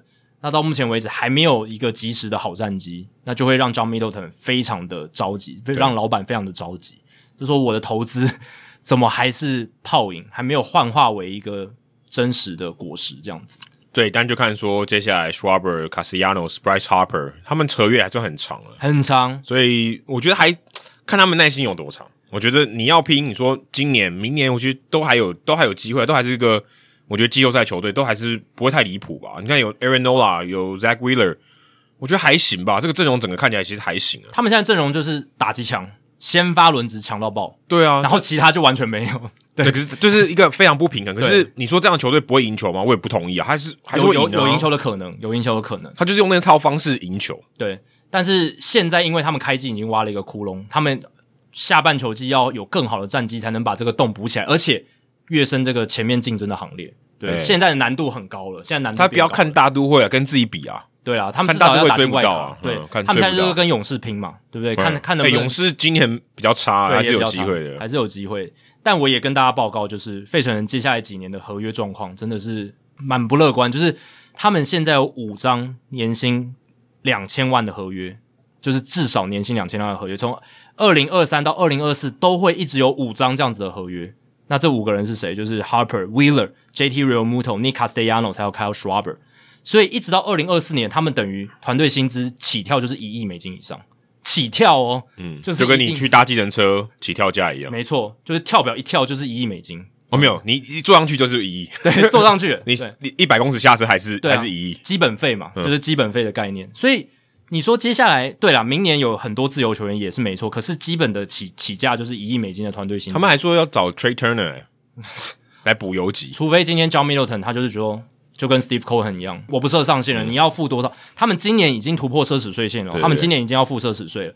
好，如果 John Middleton 他够阔气，我就说好，你破到 Stephen Cohen 的那条线以上，我都 OK。嗯，今年其实 Stephen Cohen 的那一条税线只有一队通过，就是 Cohen 啊，不是 Cohen 哦，不是 Cohen，是道奇队，是道奇队。其实大都会反而没有差一点点，但是那条线就是以他为名，我们就用 Cohen 税线来命名它。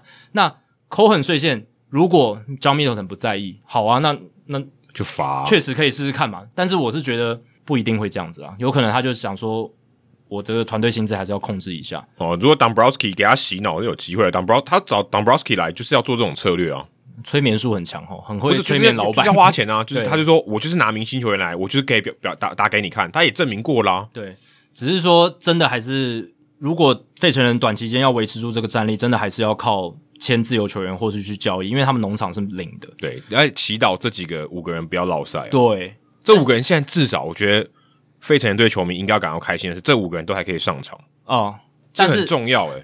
要担忧的是，他们都已经接近三十岁或超过三十岁，然后接下来合约还有大概四五年以上要走。哦，这是一个蛮可怕的事情。没错，这都自由球员嘛。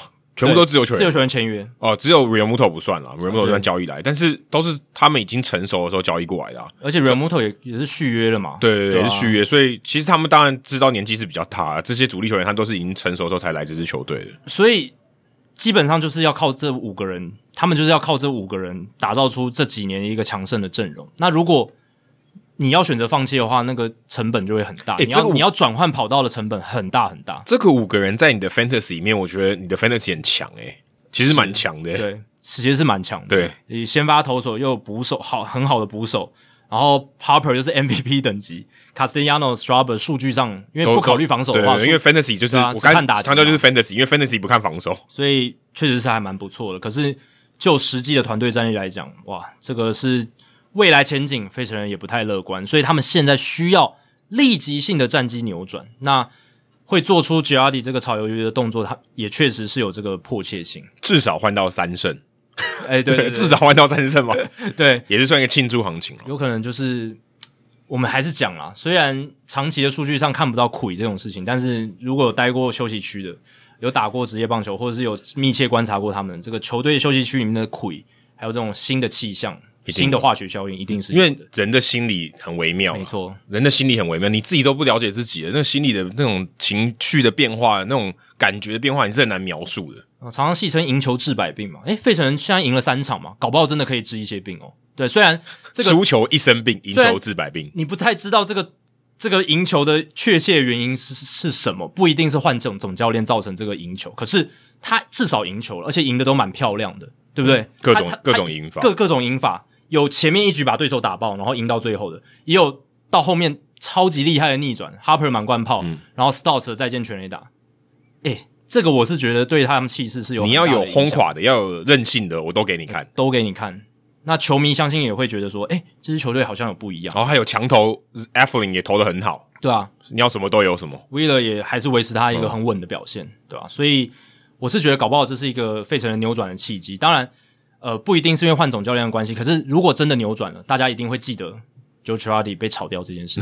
Dombrowski 神操作，哎，对对对，对，一定会被捧。假设啦，假设会被媒体捧，一定会被媒体捧，因为说哇，在关键时刻做了一个正确的决定。嗯，那说到在关键时刻做到正确的决定，不知道 Stephen Cohen 他在最近这个礼拜做的这个决定，会不会形成大都会对投手可以变强的一个长久的一个好的决策哦？因为大都会队在这个礼拜有新的消息出来，就是说他们买了一个新式的投球机，我不知道是不是一个啦，可能好几台。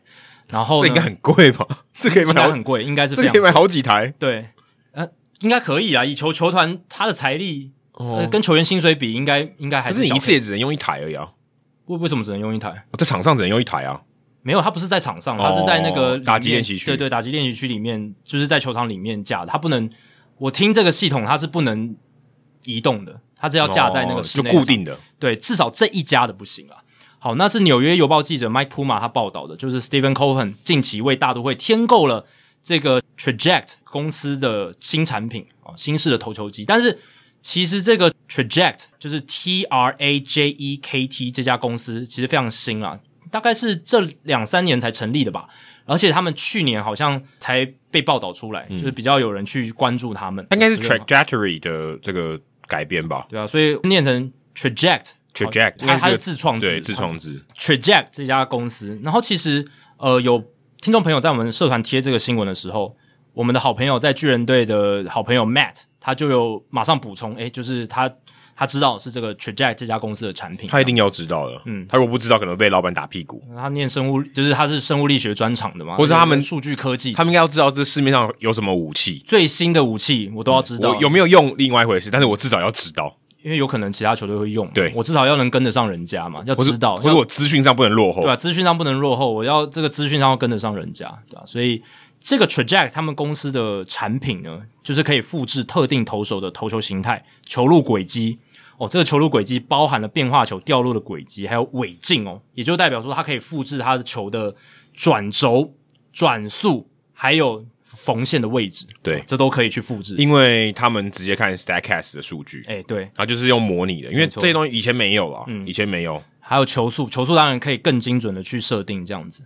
那他们这个 Traject 这一个投球机呢，它就是有资料库嘛，可以来储存相关的资料，然后运用哦，又是人工智慧，反正就是大数据。它这个绝对是人工智，它这个不是工人智慧，对对对，工人智慧做不到，它是人工智慧，然后有很多的，选择就是回归分析嘛，然后是找出某一个投手他。球路最符合、最符合他这个特性，这个投手特性的那个球路的性质。对，然后他可以一直去模拟，模拟出他跟 Statcast 数据相近，而且还有出手点也会模拟，嗯，对，出手点这个是相对容易的，对。但是现在 如果是 Tyler Rogers 的出手点就没办法复制，那没有，因为那个机器它是架比较高的，它是比较上尖的，那对对对，你要到下钩的话，好像连侧投都不行吧？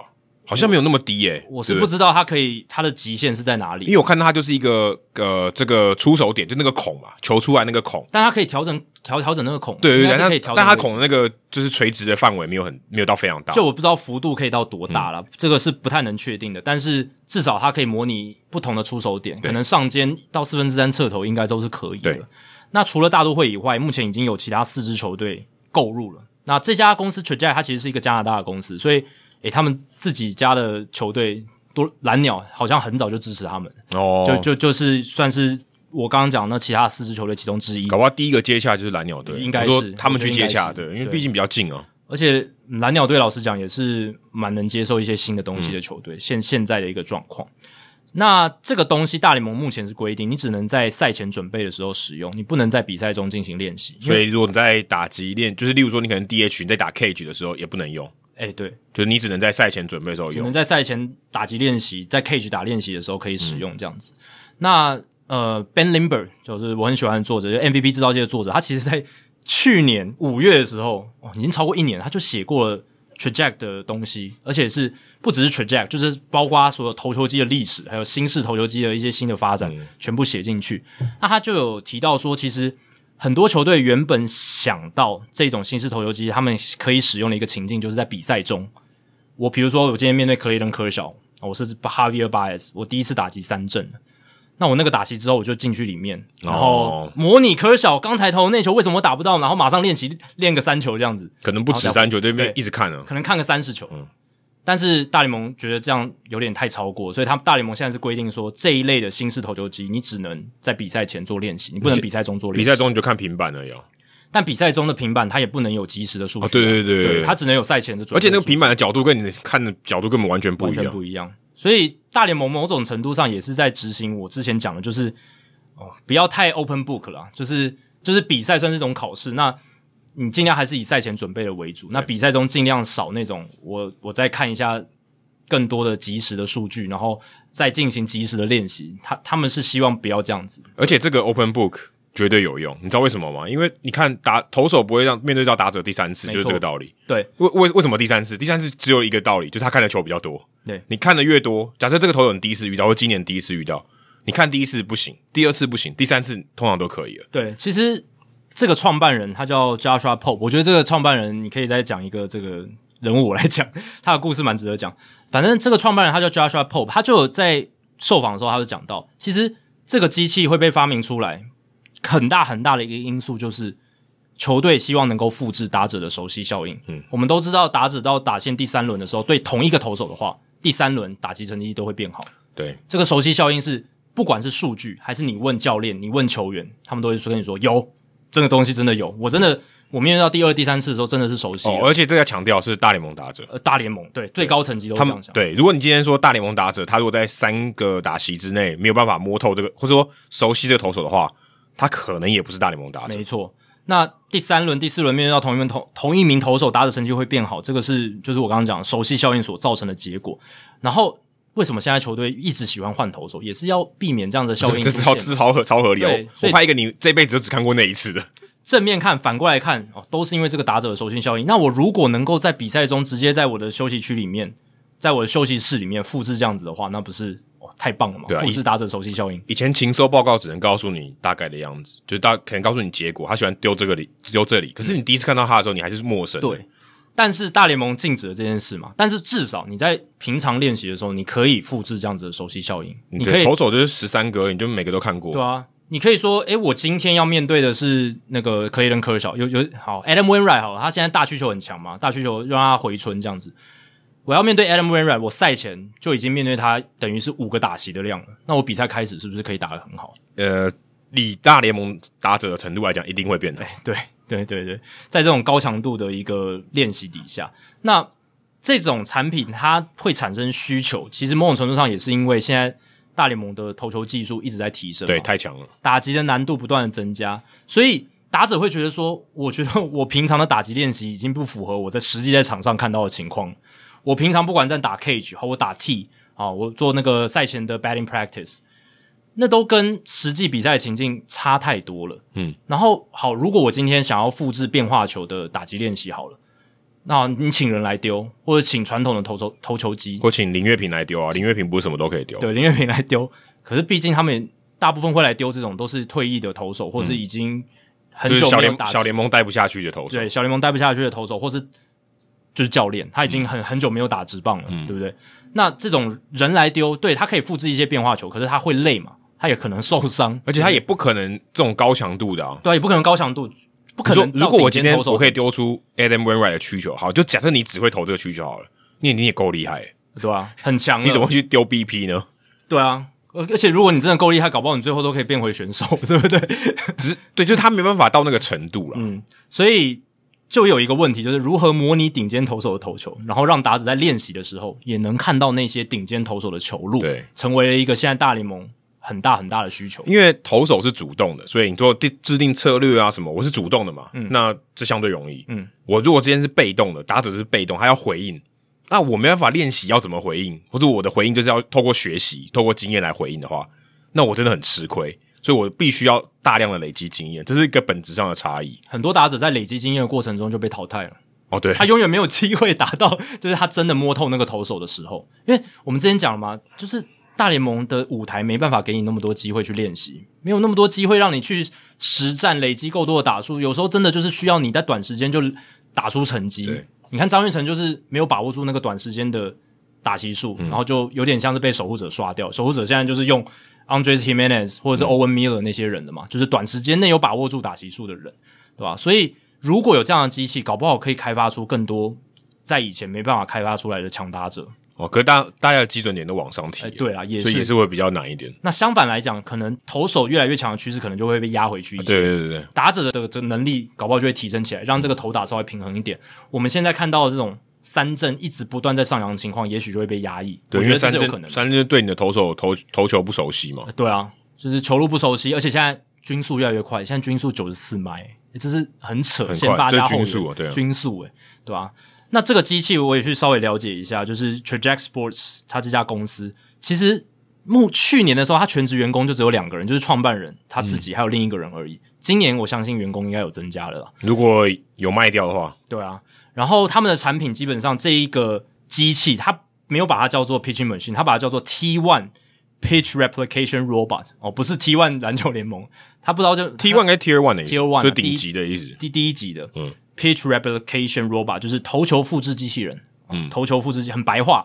那它基本上结合了哪些科技？就是棒球空气力学的这些数据，这一定要，一定要的，这个非常重要。你要复制出变化球，你一定要知道这个。再来是精准的动作控制，嗯，就是它如何用这些零件，然后它的这些参数，然后去制造出一个。非常精准的动作的控制，这样子。就例如说，他的画面跟他的球出手那一瞬间，他要如何搭配到完美无缺？对，这个是很难的。Precision Motor Control，然后再来就是影像处理 （Image Processing），因为他也是要用摄影机去收集一些资料。对，然后他的这个发球不，他不是发球机。他的这个画呃，给你看到的画面，打者看到的画面是真的有一个荧幕上有一个人在丢球。对对对，左投跟右投都可以。对对，要模拟。再来就是 machine learning，就是人工智慧啦，基本上就是这个意思，机器学习。所以这些元素加起来，就可以做出这样子的一个产品。那这也有赖于其实 Statcast 的出现，对，而且不只是 Statcast 出现，要等到。Hawkeye System 就是鹰眼系统进驻之后，他们才有办法达到这样的精准度。嗯，因为之前 Trackman 它是用雷达的系统，对，但是那个不够精准。嗯，后来大联盟换成鹰眼用光学的系统，更精准，更精准。有了这些数据精准度的提高，他们才可以设计出这样子的产品。这个道理是什么？因为你如果要复制这个球路，你得到的资料不精准，其实你很难精准的复制。对，你你没有这个材料嘛？就像我今天要做一个什么韩国风味的料理哦。啊，我就看那个食谱，可是我用的都是台湾的材料，或者我觉得这个材料就是不够精准，我就没办法复制出那一样的味道。对，那我现在完全，我就把所有东西都告诉你，然后所有的材料都给你，你基本上你更有机会复制出精准的东西。因为你只要球速、转速、转轴稍微有一些落差，打者一下就看出来了。他说这个不是科小的曲球，是差多了。而而且他们每每一个都每一个投手的曲球一定多少都有点差异，都有点差异。但是打者的感受，我相信是。很明显，对，对，很明显，不然怎么会要适应呢？如果每个需求都看起来都一样，那有什么好适应的？投手的个体性差异不存在。所以这个机器它可以控制球的球速、转速、转轴，甚至连 gyro spin，就是我们所谓的子弹旋转，嗯、就是你看子弹屁股的话，它是就是面对你，然后这样绕绕这样直接转这样子。gyro spin 的旋转的程度，它都可以去调配，嗯、哦，这个是非常非常精细的、哦。那这样子的话，你就可以算是完美的复制出某一个投手的某一种球路，这样子。那除了 Traject 这家公司以外，还有一个拉脱维亚的公司叫 Windmill，还有一个华盛顿州立大学运动科学实验室的助理主任 Jeff Kancer，他们都有在做类似科技的开发，而且今年应该都有出出产品，从应该去年底就已经有出产品了，嗯、所以现在就变成说有已经有不止一家公司，不止就是我们刚刚讲这家 Traject 而已，有不同的公司在竞争大联盟的这个市场。对，就是呃发球机器人。可以这样讲嘛？他们不想讲发球机嘛？发球机器人，器人，对，你可以讲机器人，因为他就讲 robot 嘛，他就是机器人嘛。可是虽然看起来还是发球机啊，嗯，看起来根本不像你说那种机器人有手有脚的。对，那其实这一类的投球机器人，它有一些竞争的产品，像是 VR 实境，嗯，然后还有就是，还其实还是有些球队想要请退役的球员来直接就真人了，就真人，真人，嗯、对，直接直接来做 batting practice 就好。他们觉得说，其实如果你要复制球速的话，用一般的投球机就好了。那你如果要复制变化球，他们还是觉得真人可能模拟的更好。有些球队是这样想的，所以现在这个投球机器人，它也不是所有球队都买单，有部分球队买单。你刚不是才四个吗？其实很少诶、啊、加大都会现在第五个，第五个，第五个哦，六分之一。对，那有些球队可能想，那我直接用 VR 不就好了？那我直接一个沉浸式的体验。可 VR 我觉得最大问题是，第一个你要戴那个眼镜，对啦。第二个是你没有真正打到球，对，那个那个球感，我觉得还是有差。可能他可以直接在球棒上做力反馈，对，呃，可是他是有，他是你可以拿自己的球棒，然后你去挥嘛，所以你的挥棒速度是完可以完全复制。可是你没有击到球那个感觉，除非他在球棒里面装一些什么力反馈的装置。对，可他那变他也要有一个真的球去跟他碰撞之类的，我不晓得需不需要震动之类的。对，因为我我他当然是 VR 模拟说你会打到球嘛，可是事实上你呃你可以知道那个时间点，可是你没有那个力量，你没有办法说。我在接触到球的时候，力量加。我我意思说，直接在球棒里面装个装置，它可以直接模拟那个力量。哦、那太难了，变成你球棒就多一个重量了。对啊，那有点难度吧。就看他们能不能模拟到，就是有一个机器，但是它那个球棒整体的重量跟球员实际实战的球棒是一样的重量。我觉得，得 VR 可能顶多就是让你看。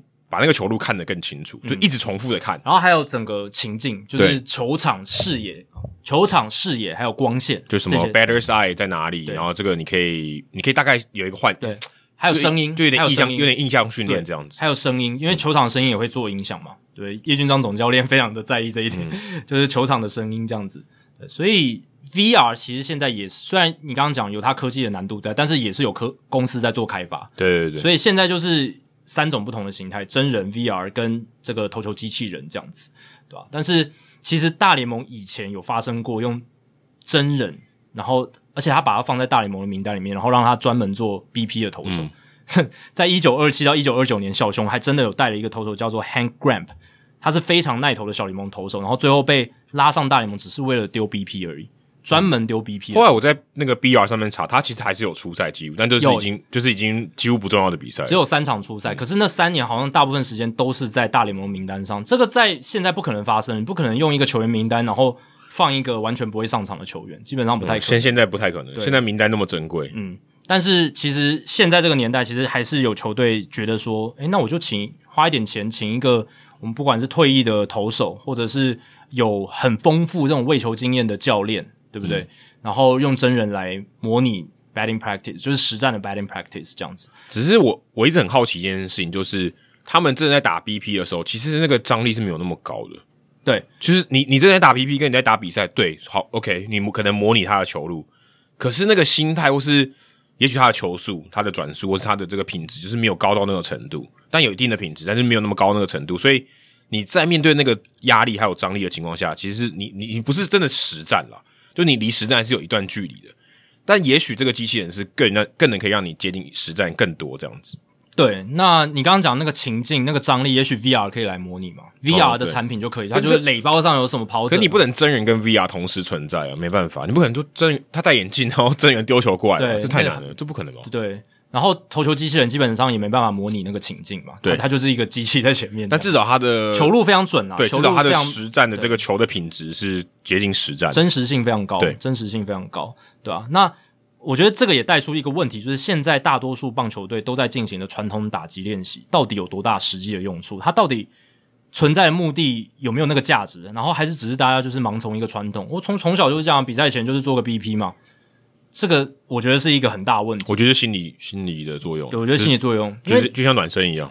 你说 batting practice 这个场上练习的这个打击练习，它都是教练，就是他甚至站的没有到投球嘛，他站的比较近，然后就是丢、嗯、很轻松的丢，当然。会大概到七十几迈吧，可能一百一十公里、一百二十公里这样子，就比我们全力丢还快。对，但是它都是 meatball，都是那种哦，让你打爽，嗯、就是让让你可以去控制球棒，让你调整一下你的打击动作，找一下感觉，找一下感觉哦，做反方向的攻击，对，这些都可以做一些调整。可是你说他要模拟到实战的情况，完全不可能。这个其实，在职棒早期的时候，就是我说的是大联盟很早期，就是二十世纪初期或十九世纪的时候。诶、欸，他那时候 BP 的球速真的跟实战的球速差不多，嗯，就是大概一百一、一百二这样子。早期的棒球可能真的球速比较慢，当然最快可能到一百三、一百四。可是 BP 的时候，他们真的是蛮全力在丢的。嗯，那贝比鲁斯那个年代，真的我去看了那个年代 BP 的球，真的是蛮快的。可能那个 BP 的投手是他们队上的先发吗？就不知道，可能就不是，可能就教练吧。对，可能教练，但是他们那个就是跟实战的球速落差比较小，嗯、因为那个年代球速实战的球速也很。慢嘛、嗯，也很慢，差距没那么大。但随着棒球发展演进，现在实战跟 BP 的球速已经差了十万八千里了，嗯，然后变化球也越来越多了，所以呃，完全不一样，所以也才有所谓的 BP fastball 这个贬义词会出现，就喂球，喂球给你打。对，如果我们现在有一个投手，他投了一个很甜的速球，然后被轰出去，就会说啊，他投了一个 BP fastball，嗯，这样子的感觉。那我是觉得啊，现在比较传统的这种打击练习，它对于球员实际在比赛中的打击表现，我觉得影响可能真的没那么大。但它的功用可能就是真的是在热身，就就让你心安了，说哦，你今天状况不错，对，上去打击比较有信心。因为去年就已经有报道了嘛，大谷翔平他没有在做赛前 BP 的，嗯，他打的跟鬼一样，对不对？嗯、哦，有时候他偶尔会打啦，然后那个日本记者会帮他算他打打出几支全垒打。对啊，但是很很少，他他去年真的很，我不知道今年的情况怎么样，但去年有报道就是写说他基本上很少在做赛前 BP 的，嗯、就是他站上打击那场比赛站上打击区，可能是他第一次在球场上站站站上打击区，他可能在 cage 打很多，对 cage 打很多，但是他就是没有在场上做那那个 BP 了，这样子，嗯、对吧、啊？所以这个也是我觉得值得大家去思考，也许有一天。投球机器人越来越普及了，这一种传统的 BP 在大联盟就不见了，也有可能哦，有可能，因为其实 BP 不是必要的啊。你说很多那种无偿的比赛它是没有 BP 的，啊，所以说今天没有 BP 对我的这个比赛表现影响很大吗？其实也还好，或者是有一些赛前有小飘雨，他可能就不打 BP 了，对，然后比赛就直接开打。可 BP 我觉得要提供一个想法，就是对于球迷来讲很重要。对啦，对对对，它是一个赛前的娱乐活动。我觉得，嗯，先不讨论它在技术上的提升，或对比赛这个程度上的提升哦。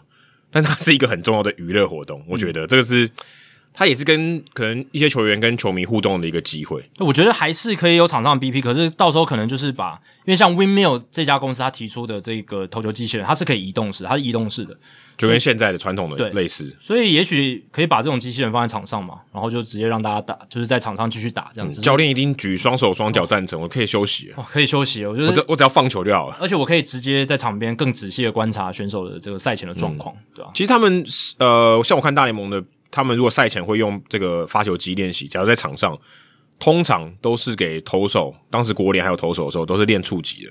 哦，他们平常真的要给打者练，他们不都是用真人在丢比较多。对，就不太用发。当然这是在场上啦，cage 的话可能就是用发球机在丢。对，所以这个投球机器人，当然那个纽约邮报报道写的好像是什么最新科技一样，但其实是去年就已经有开发出来了，然后今年到未来会慢慢的，我相信会慢慢的。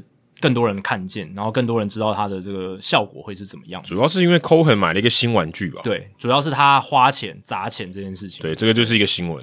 那这个机器相信价格应该不菲了，价格不菲。一定。哎，如果因为我刚刚讲这三个 Party 就三个不同的单位，他们都是瞄准大联盟这个市场。一一定要啊！因为说真的，其他地方买不起吧，而且绝对买不起。可这科技，我觉得还应该还没有到那么成熟，还没有到那么成熟，对。所以他没办法把价格压低。如果今天到这么低的话，其实搞不好大学就会有了。对，没错。好，那大都会跟费城人目前的胜场差来到了十一场了，所以呃，现在我们刚刚讲这两支球队，啊、呃，一个正面的新闻很多，哎、欸，就是买了新器材哦，战绩扶摇直上，他们现在是国联第一名，哎，超越道奇队了，大都会队。他们本来应该就要这样，嗯，对了，只是没想到那么强、呃。我觉得也没有到原本就该这样哦，就是我觉得他们本来就应该要有的是季季后赛的竞争力，可是你说超越道奇，我觉得这是大家之前没有想到的，可能更好。对啊，现在看起来，对，就是已经有超乎预期一些。那费城人的话就是低于预期这样子，就比较衰嘛，就刚好在这个同一个分区，一比较就很很难看了，对吧？而且上礼拜大都会跟道奇那场比赛，就是还有那个 Dave Roberts 搞不清楚规则，哦，对对对，对吧？还少少了一个有一个插曲，差六分，他没有到六分，没有到六分，差五分就想要换野手上来投球，但这个规定已经有在二零二零年就颁布，嗯，只是因为疫情的关系延到今年才正式的实施，所以现在是野手。不能够在低于六分差以内上场投球了，嗯，对。然后再来就是，诶，上个礼拜那场比赛也是那场比赛，我有看到 Buck Showalter 他在打席中间换投手，我觉得这个也蛮特别的。哦，这偶尔也会发生的，不常见，很极少，很少，非常少，嗯。这个通常在大学棒球比较容易发生，嗯，就是 Dave Peterson 他在对 Mookie Betts 投了一球之后，被打了一个界外全垒打。Buck Showalter 就换投手，嗯，然后最后是让新的投手上来，然后那个投手也解决了 Mookie Betts。然后，因为我们之前聊到这个的时候是说，打席间换投手会让投手觉得自尊心受损，哦，对啊，因为他没受伤。但我觉得这凸显了一件事情是，Buck Showalter 他真的是与时并进。我相信十年前的 Buck Showalter 他不可能做这种调度，嗯，绝对不可能。但是现在，我觉得他这几年他当过球评，然后他也接触了很多新的棒球观念之后，我觉得他。他的这个执教真的是有在与时并进，而且你，你把刚刚那个主词换成 Joe Girardi 听起来也是说得通，因为他也当过球评。对，可是 Girardi 感觉就没有像 Buck Showalter 现在带出来的成绩一样。我的意思是，Girardi 他在呃费城人的执教的评价也没有到什么特别好，对，当然也没有到特别差，但是就是普普这样子。好，那接下来看到的是纽约洋基队了。纽约洋基队他们跟大都会队一样，都在纽约的球队嘛，而且他们这两支纽约的球队今年表现的特别特别好，也成为大联盟在这个赛季前两个月的一个话题焦点。那洋基队他们战绩表现好，当然投打手这三端其实都表现好了，其实才会有这样的数据。你、嗯、你去看他们投打手的数据，其实都在全联盟就是排名很前面。那但是我们今天想特别挑出来讲的是他们的先发投手群。他们的先发投手群是非常非常夸张，杨基的先发投手已经连续十场比赛都至少投满六局，嗯，到我们今天录音为止，到我们今天录音为止，因为我们今天录音这天大联盟比赛很少，我们杨杨基没有出赛这样子，那这也是先发投手他们的好的表现，也是杨基在开季到目前为止战绩表现那么好，非常非常大的一个关键因素，他们好到的程度已经是我觉得蛮史诗级的哦，因为。洋基从二零一八年五月以来就没有出现过这么长的连续场次，然后先发投手投满六局，而且从二零零四年以来也仅仅只有发生过四次，就是洋基队史从二零零四年这十八年以来只有四次，就是连续实战先发投手至少投六局。那你如果考量现在大联盟的环境，就是先发投手的局数越来越少，嗯，这更加的不容易。通常如果你投的好，搞不好人家五局就把你换下来了。对啊。上一次发生这么长的连续先发投手六局，已经是二零一二年洋基队了，所以已经十年没有看见这样的情况了。对，这很正常，以后可能也更难发生。对，然后如果你再把时间的维度拉长，从五月二十二号到今天，洋基先发投手十五场先发，防御一点四八，这是什么什么鬼扯的数字？很夸张诶，连后援投手要找出这样的数字都很困难了。九十七点一局只有十六分责失，而且其中十五场里面，对不对？有十三场失分不超过两分。这是比优质先发还更好，对，比优质先发还更好。那你如果看今年整体洋基队的先发投手团队的数据，二点五四，全联盟最低，已经超车了道奇队。道奇队开季都是一路领先嘛，在先发投手这一块，但洋基因为最近的好状况，先发投手好状况，已经超车了这个数字。然后再来就是因为杨基大家都知道，最近牛棚伤兵很多嘛，所以他们杨基的先发投手群就是泰阳。Severino、Montgomery、Cole 还有 Cortez，他们就自己向教练团说：“我们希望我们可以把局数拉长一点。”哦，没有加薪诶，没有加薪哦，就是我们自主希望我们可以把投球局数拉长一点，来 cover 我们在牛棚上面的一些落差。这样，现在 Blake Snell 应该很后悔他没有加入洋基队，没有了，他没办法选啊，对 他没办法选，对啊，但。这个也是蛮特别的，这个是 The Athletic 记者 Lindsay Adler 的报道，就写到这件事情。那自从他们请求这件事之后，其实他们的投手教练 Matt Blake 也算是有给他们这样子操作的空间。嗯、但我觉得，之所以这些先发投手可以让他们投长，我觉得最大的关键还是在于他们自己投的真的很好，而且他们不止投的好而已，他们是用球数非常精简。嗯，如果你去看我刚刚讲那十五场先发。哦，除了哦，J.P. Sears 哦是唯一一个不在他们先发轮值五人的里面的人以外，其他十四场都是。那在这十四场里面，其实很多就是投到八局的，只用九十球的也有。像五月二十七号 Ty Young 用九十三球就投了八局，然后像六月二号 Ty Young 也是八局只用了一百零一球，那一场他是投了快要完全比赛嘛，我记得。嗯、然后其他像 Jordan Montgomery 我有转播到的，他也是用球数很精简，嗯、投给你打。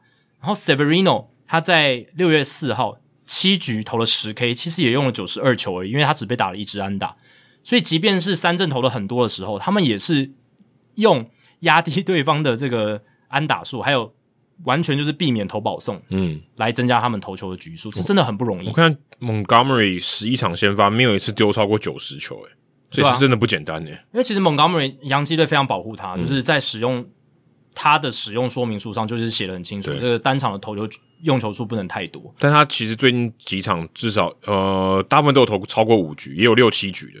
就是对啊，大部分都是六七局以上，大部分都六，尤其是最近几场，嗯，他投的局数都有拉长。最近三场都有超过六局。对啊，所以这个时候就是 Matt Blake 他也有一点就是没有完完全全就是遵守说，因为杨基这几年我们都知道，他们先发投手到第三轮基本上。很快就换掉了，嗯，因为他们牛棚很强，很强。那我没有必要去冒那个风险，嗯、让先发投手再面对到对方打线第三轮，除非你要拼完全比赛或无安打比赛。对，然后他们换投是非常积极的。杨基如果大家有看这几年他们比赛，换投非常积极，四五局，有时候顶多六局。你说要投到七局，我、哦、真的是难度非常高。可是最近在这些先发投手 petition 他们的请愿底下，诶，Blake 也开始尝试让他们做，但他也在访谈中他有提到说，其实还是要看情况哦，就是如果今天。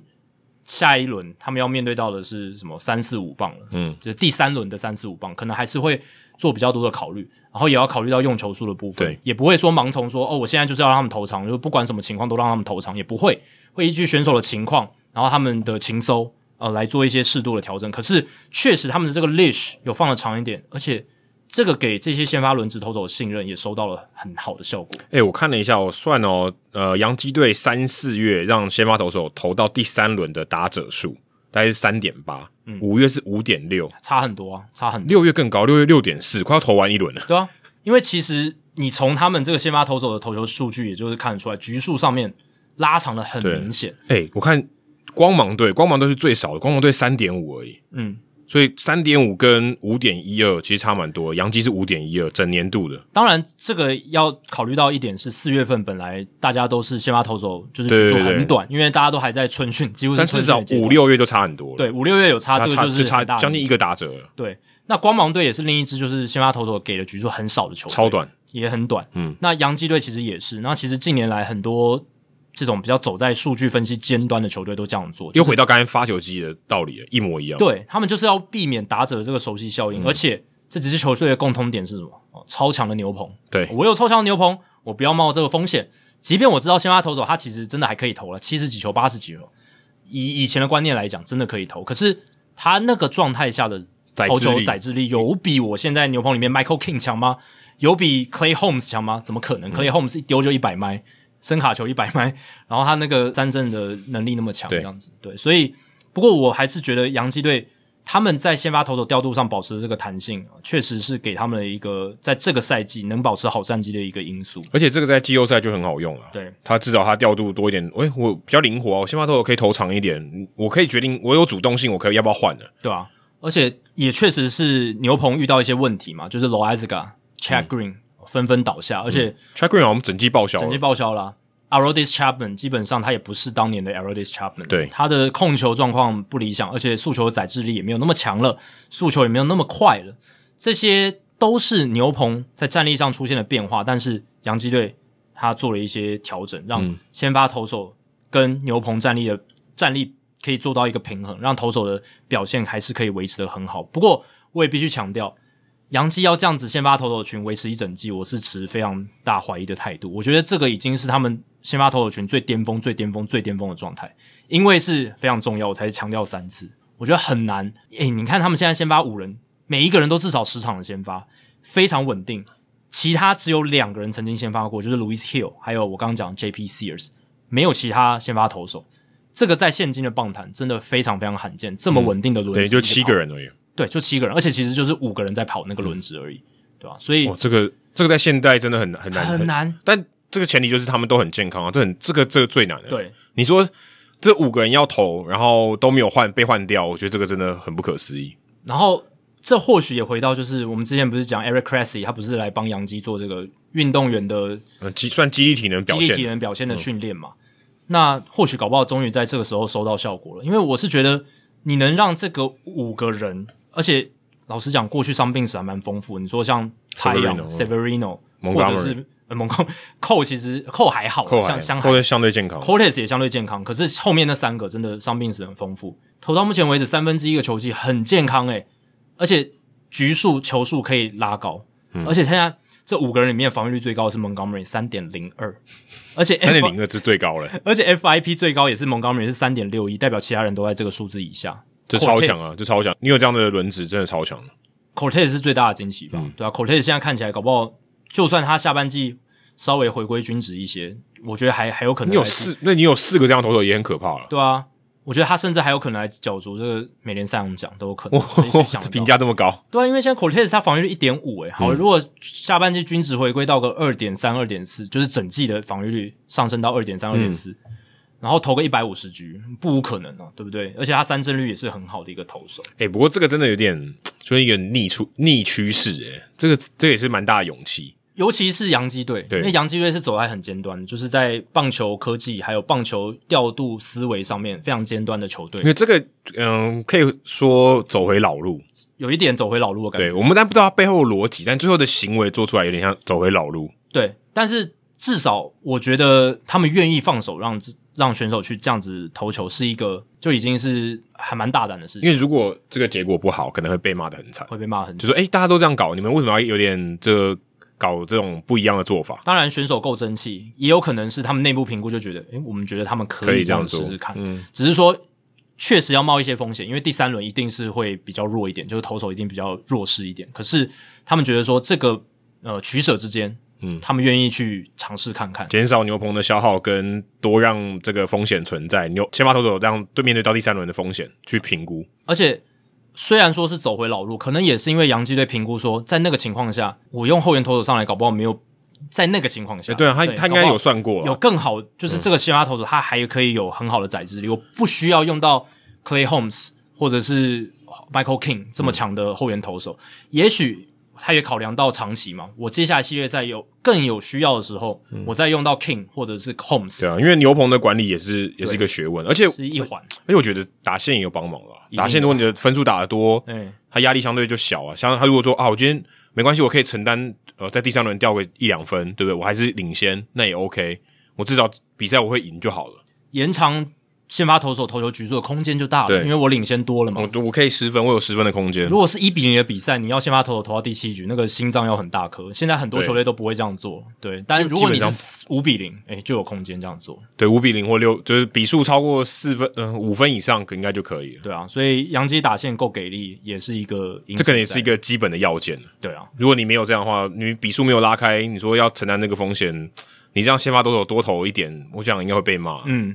那说到走回老路，还有一支球队在打击方面有一种走回老路的感觉，就是明尼苏达双城队。怎么说呢？因为我们刚刚有讲嘛，这几年大联盟的这个均速越来越快，然后投球越来越犀利，所以很多在打者趋于劣势的情况下，三振越来越多的情况下，有很多球队跟打者的思维变成说什么？我尽量攻击第一球，嗯，因为第一球有可能是我在这个打席唯一一次看到好球的机会啊，唯一一次可以。看到可以进攻球路的机会，或相对起来，他预测这个球会进的好球带的几率比较高一点。对，其实还还是高很多，因为投手照理来讲还是希望可以抢好球数，因为对，因为一好球没有坏球的，对于投手来讲是非常大的优势。没错，诶，但是今年双城不一样哦，今年双城在整个第一球上面，他们比较愿意去等球。就比较不积极出棒，呃，非常不积极，因为他们是全联盟到目前为止第一球，就是每个打席第一球选到最多坏球的一支球队。那这件事情是谁发现呢？是 Yahoo Sports 的 Zach Kreiser，他就写了文章，他就谈说，因为其实双城前几年他们全垒打超爆量嘛，一八一九年 Nelson Cruz 在的那个时候，一九年我记得创纪录嘛，就是他们三百多三百多支，三百多支，嗯、而且全联盟第一名，嗯，非常非常厉害。现在那个记录还还悬在那，还悬在那，很难，因为现在球比较没那么弹了，嗯、比较不会那么飞了，所以要再破那个记录很难。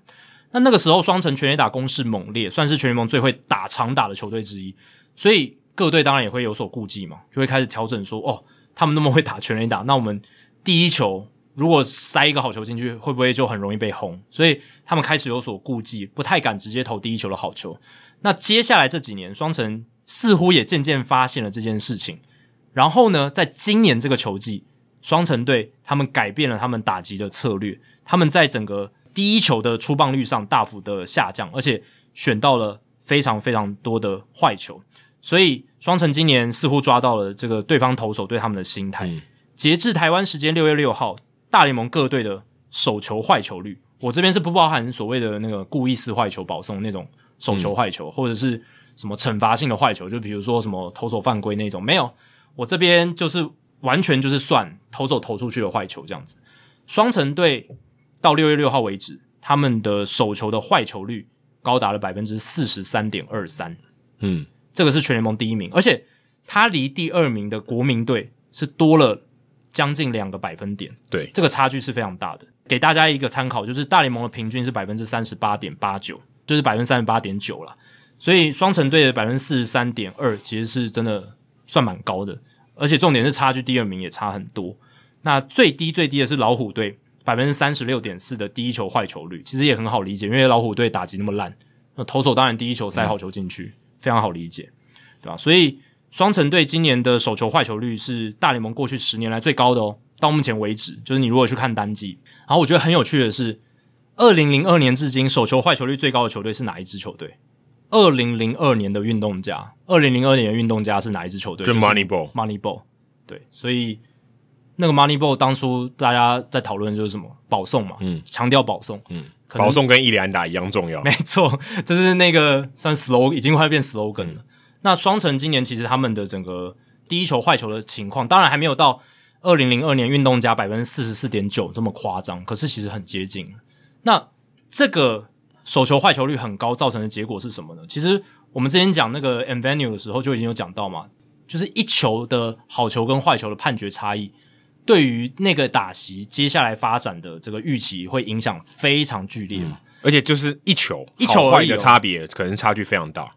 我查了一下，今年大联盟他们在所有的打者的这个嗯没有好球一坏球跟没有坏球一好球的情况下的 OPS 的差异，在没有好球一坏球打者领先 OPS 点七六二，在一好球没有坏球的情况下 OPS 点五八二，中间的差距非常非常非常大。嗯，就是。基本上就是一个联低于联盟平均打者非常多，百分之三十四的打者跟高于联盟平均百分之二十八的打者之间的差异，这样子等于说你只差那一颗球好坏球的差别，就差距非常大，对你这个打席接下来的结果。对，所以我觉得这也很有趣啊。又回到我们刚刚讲的，棒球是个循环的运动。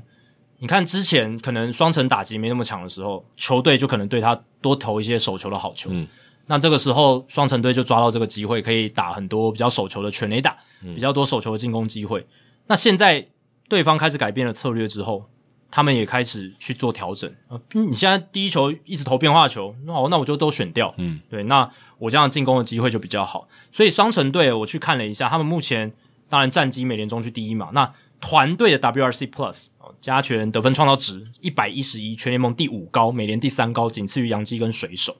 所以打击火力今年表现好，是双城队本季的一个特色。对，我看了一下他们手球的出棒率哦，才百分之二十八而已，很低很低。可是他也不是最低的，最低是守护者队二十五点一，超低，这是低到爆。对，那你猜第一名是谁？第一名是游击兵，Corey Seager 应该不知道一个人提升多少个百分点。道奇是跟这个双城差不多，二十八点九，对，因为我想说，道奇他们也是非常会选球的球队，他们也是很不愿意去对第一球出棒的球队。对，你刚才讲那个手球的那个坏球率哦，嗯，是很重要的一点，因为坏球前提就是他没有回棒。没错，对，这个这这这个可能大家忘记了，这个他没有出棒代表他其实是比较有耐心的。对，没错，因为你只要一出棒就是好球。对啊，所以手球出棒率也是一个比较的标准。嗯，那通常对啊，你看 Seager Seager 很会打这个，就是第一球，第一球出棒率很高。我看他第一球我查了一下，百分之他第一球出棒率有百分之五十五点七，非常高啊，非常高。对吧？你看守护者的全队是百分之二十五，代表每四次他们才只有一次手球会出棒而已。嗯，对吧？其实是非常少的。Bryce Harper 第三，百分之五十二点九，也超高，也很积极攻击第一球。哎、嗯欸你看他们的成绩其实都不错啊。对，而且呃，Seager 有五支就就全垒打是第一球，嗯、然后 Harper 六支，对啊，就瞄准那个那个打席的第一球。所以我觉得啦，接下来各队也可能会注意到这件事情，就是双城开始，就是诶、欸，你第一球都选掉，害我一直每次都每个打席都陷入球数落后。嗯、所以我觉得如果各队够聪明，我相信也够聪明，他们应该就会开始调整了。接下来应该手球的好球率会慢慢回归回来。而且面对到 Arias 的时候，哦，真的要第一球要先抢好球。对，他的出棒率这个非常非常低诶，第一球他的出棒率只有百分之十六，等于有百分之八十四的打席，他第一球完全不回棒。他应该算是全联盟这个手球出棒率数一数二低的，数一数二低的，他非常低。我看我查了一下，他最低的是 VanMeter，嗯，百分之七点四而已，对啊，他其实还不是最低，但是也很低，非常低了，也已经算前段班的，非常低。可是他现在是打击王诶，对啊，我想说的就是 Luis Arraez，我觉得他是现代版的 Tony Green，他的打击形态很像嘛，就是。基本上不太被三振，嗯，虽然他第一球常常等球，可是他后面也不太容易被三振，这是他厉害的地方。对，如果我被你抢到一个好球以后，诶、欸，我也不会被三振。对，因为通常会等球的有蛮多打者是那种全垒打型的打者嘛，他就像 Joey Gallo 这种，他就等球，他觉得好的球他就全力挥。对，那有一些当然也是出棒积极，也是全力打型的，像 Bryce Harper、嗯、也有，可是也有一部分真的就是他就是喜欢等喜欢等球，然后最后也容易被三振的。因为你有时候等球，你真的就是很容易就陷入球数落后，然后就会容易被三振。可是 Arraez 不是，他的球棒控制能力很好，打击率非常高。他现在是至少在今天，我现在看 Baseball Reference，他是三成五八的打击率，第一名，全联盟第一名。然后二十四个保送，让他的上垒率有四成四七，也是全联盟第一名。长打率点四零七，对，他长打率比他上垒率还低。对他，他只有一支全垒打。所以他就是长打，就是没有很明显，没有、嗯、没有很多。他比 Tony Green 长打还更少。对，所以在这样的情况下，他当然我觉得啊，跟这个 Tony Green 真的蛮像的，就是还蛮类似的，就是高打击率，球棒控制能力很好，而且很会上垒，保送比三振多，种种的条件都很类似。哎、欸，我看了一下，他如果在第一球挥棒，他的上垒率，那个打席的上垒率是三成。嗯，如果不挥棒的话，是四成七五，这也太高了吧？对啊，当然也。可能是短期的一个非常好的行情了，但就是现在小样本啊，算小样本。因为它的这个 BABIP BABIP 三乘九三，其实也是偏高的，比他升他他本来就是个 BABIP 很高的打者，三乘四七，可是三乘九三还是高出非常多，嗯、所以预期是会校正回归一些。可是他就是一个 baseline，我觉得三成以上的打者，最差他都可以三成以上。所以如果你要是像嗯，你如果你要走这种 contact 型的打者，像 David Fletcher、Madrigal。这些打者为什么不比 Arraez？就是因为他的选球第一个没有像 Arraez 那么好，这么这么极端，这么有耐心。因为我看 Madrigal 或 Fletcher 他们选球保送也选的很少，嗯，就没有像 Arraez 那么多。然后再来就是打击率，你至少要三成以上了，嗯、不然你你在没有长打，对啊，没有长打没有用，没有用，真的没有用。对，所以 Arraez 算是这一类 contact 型打者的一个典范。诶，他保送率很高诶，十二点八，超高啊！他选球非常好啊，他很有耐心、啊，超高。所以你刚刚讲的那个反映出就是他手球挥棒率低，所以他很会等球。但他等球的后面，他的球路辨识力好，他知道哪一些球适合他攻击。嗯、所以即便是这样，他可以选到好很多保送。那该打的球，他也可以扫成安打。你你以为什么荒收头都不太挥棒嘛？荒收头常常不挥棒，一挥棒就是全垒打这样。他也是看百分，他也挥百分之二十的第一球、欸，诶嗯，跟 Arraez 比还是比较积极一点的、欸。对所以比荒收的还要更不积极的手球攻击打者 Arraez 很可怕，真的很可怕，对啊，这也是很很，我觉得有点吊诡的情况。如果你能跟 Juan Soto 在保送上面去相抗衡，那你一定是做了什么事情做对了，基本上就是这样子，嗯、对啊。所以 Arraez 大家可以关注一下，他也是就是为什么今年双城队打击上面表现蛮好的一个重要的因素了。虽然现在可能大家都没有注意到他，如果你的 Fantasy 有他，你应该会很有感的。嗯，对。那说到顶级的打者，非常会选球的打者啊，有一位在这个礼拜，我们录音前的这个礼拜跟球队签下延长合约了。尤当 Alvarez 古巴飞弹，他跟太空人队签下了六年一亿一千五百万美金的合约，在美国时间六月三号的时候。那基本上是买了他三年的薪资仲裁年，还有三年的自由球员年。第一年薪水七百万，第二年一千万，第三年一千五百万，然后后面三个自由球员年都是两千六百万美金这样子，嗯、对吧、啊？所以其实很合理啦，因为 Alvarez 现在还没有到薪资仲裁，就是呃明年才会是他第一个薪资仲裁年，对，等于第三个球季打完，所以他明年第一个薪资仲裁年，太空人给他七百万美金的薪水，我觉得算合理，虽然。我觉得如果他真的走上法庭的话，应该会更高吧？应该会更高，应该会更高，应该会更高。但就是因为是延长约嘛，又给一些 discount 这样子。前面等于算你便宜一点。没错，二零二四年一千万，然后二零二二五年一千五百万，然后自由球员年每一年两千六百万。我觉得整体这样子价值看下来相对是合理的。为什么呢？因为 Alvarez 他的防守的价值比较低，然后基本上没有抛垒价值，甚至是抛垒价值可能是负的。他刚刚如果你干那个 free substitution，最适合就是他了。没错。他是一个很好的典范，就是只看打击，嗯，然后我只要你只需要站在打击区，垒包上的事你不要管，中间的防守也希望可以用防守。哦，如果有防守组的话，那他更赚诶。对啊，他应该举双手赞成，太空人队应该超爽。虽然他的防守也是没有烂到真的烂到谷底，可是我们之前看到他的世界大赛左外野的防守确实范围没有那么大，嗯，对，而且他两个膝盖都受过动过手术，对对对，这是很大的因素。他之前就是这样缺席蛮长一段时间。对，那如果你有一个 free substitution 的机会，就是诶。比赛前半段，他轰了全垒打，让太空人领先。我中间换守备组上来守住领先，嗯、然后尾声如果比分被追进，需要保险分，再把 Alvarez 上来换一个代打。关键时刻，比如说二三垒有人的时候，嗯、如果刚好轮到那个棒次，对，刚好轮到那个棒次，我就换 Alvarez 回来上来打。嗯，但这是一个很好的 free substitution。对啊，因为他真的这个价值非常低，他这基本上只有打击的价值，还可以拿到这样的薪水，也算是我觉得也也算是蛮高的诶。如果对他对球员来讲，应该算是蛮赚的。对啊，有六年的合约，然后平均每一年将近快两千万，而且对啊，而且就是只有打击，诶只有打击，嗯、而且我们刚刚不是讲 Arraez 跟 Soto 的保送率很高，他保送率很高，他今年保送率十二点九，百分之十二点九，跟他们也算是差不多类别的。诶他的他跟这个保送率跟 Arraez 差不多，可是他的全垒打数是 Arraez 好几倍，对，所以他的价值也会是 Arraez 好几倍，在在进攻上，在进攻上，对，只看进攻的话是好几倍，对，那。Dan Szymborski 就是 FanGraphs 的这个分析作家，他就有做预测。那他预测 Yordan Alvarez 一路到二零二九年，他单靠打击哦，都会是 above average 的球员，光靠打击就可以 WR 值都在至少二以上，直到二零二九年。二零二九年 Yordan Alvarez 已经几岁？他现在二十四岁，今年六月二十七号要满二十五，三十三十一岁，对，三十三十一岁，还很年轻啊，对，还很年轻。那我相信他未来。到三十三十一岁，他应该早就变 DH 了，所以相对来讲，他防守或者是就是防守造成的负担不会那么大，而且他以后还可以有国联可以去。对啊，以前还没有。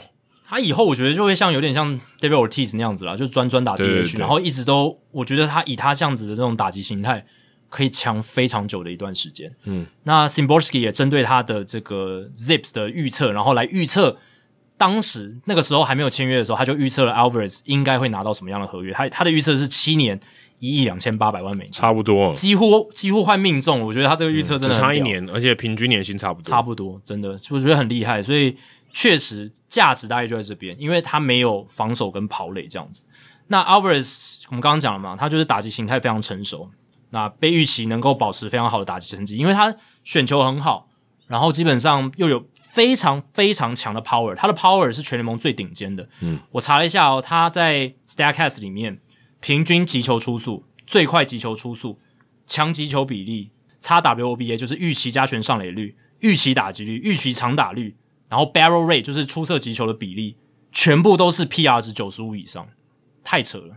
嗯，他就是全联盟 power 最强的打者，我觉得你甚至可以直接这样讲，这毫无疑问。Aaron Judge 可能说右打者可能要算我了。哎，对。哦，我觉得他们并驾齐驱啊，真的是并驾齐驱。Aaron Judge 至少有防守，Judge 应该是最强、火力最强的，就是长打能力最强的右打者，然后 Alvarez 就是最强、火力最强的左打者，嗯，对吧？因为你看击球出速最明显嘛，平均击球出速 Alvarez 就是最好的，九十 PR 九十九，几乎就是最好的。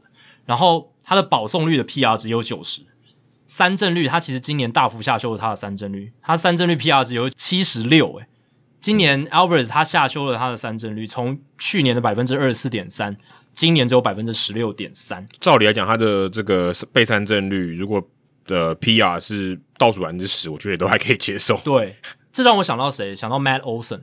Olson 去年为什么打得那么好？就是因为他大幅砍了他的三振率。嗯从大概百分之三十左右吧，砍到百分之十五左右。嗯，那 Alvarez 今年下降了八个百分点，不知道能不能维持到季末啦。可是至少开季打成这样，他的 BABIP 那么低，就是两成八而已。可是他还是可以打出 OPS Plus 一百九十二的数据，这很夸张，快要非常快要比平均的打者强一倍了。对啊，那你如果拉长，就是从二零一九二零一九年他是刚上大联盟嘛，嗯，二零一九年到现在。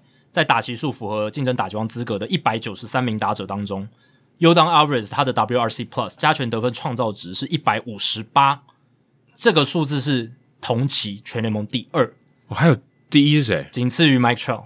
OK，Mike Trout 是一百七十五，他他在自己的一个 level 里面，但 Alvarez 一百五十八是第二名，超越谁了？第三名是 Juan Soto 一百五十五，第四名 Aaron Judge 一百五十四，Fernando Tatis Jr. 一百五十三。所以、哦、其实也还蛮接近的，很接近。其实这几个人还蛮接近，比我预期的还接近的。所以 Mike Trout 在他自己的 level 里面，对，虽然他最近一个大低潮嘛，就是创下他生涯最多连续五万打的打席，可是他还是非常非常强的一个打者。然后 Alvarez 是第二强。不过这两个人现在都有点伤病的问题，Alvarez 伤病问题，我觉得那个风险是存在，是有的。所以也不能说太空人队这张合约就一定签的非常完美，就是因为双膝都动过手术这件事情，真的风险蛮大的。还好，还好他没有手背。如果他今天是一个有手背价值的球员的话，他折损更大。对，因为我们原本对他的预期就比较低了嘛，就只有打击这一块，嗯、所以相对来讲好像损失好像少一点点。嗯、可是打击还是很需要膝盖，你整个下盘都是要靠膝盖。之前 Ortiz 膝盖也不好、啊。对啊，而且我觉得就是因为膝盖的伤势，让 Ortiz 最后决定我就不打。哦，对对对对，他就觉得太痛苦。不然照他们这种打击的形态，其实就是他们也不用手背，他其实可以打，真的打很久。对对。我记得 Ortiz 也是，就是他就说那个伤就是太痛，嗯、然后他就觉得每一年还要这样再搞一次，他就不要了，对啊。但你看 Ortiz 忍着痛，他还可以打那么好，最后一年的时候，对，最后一年快打出生涯年了。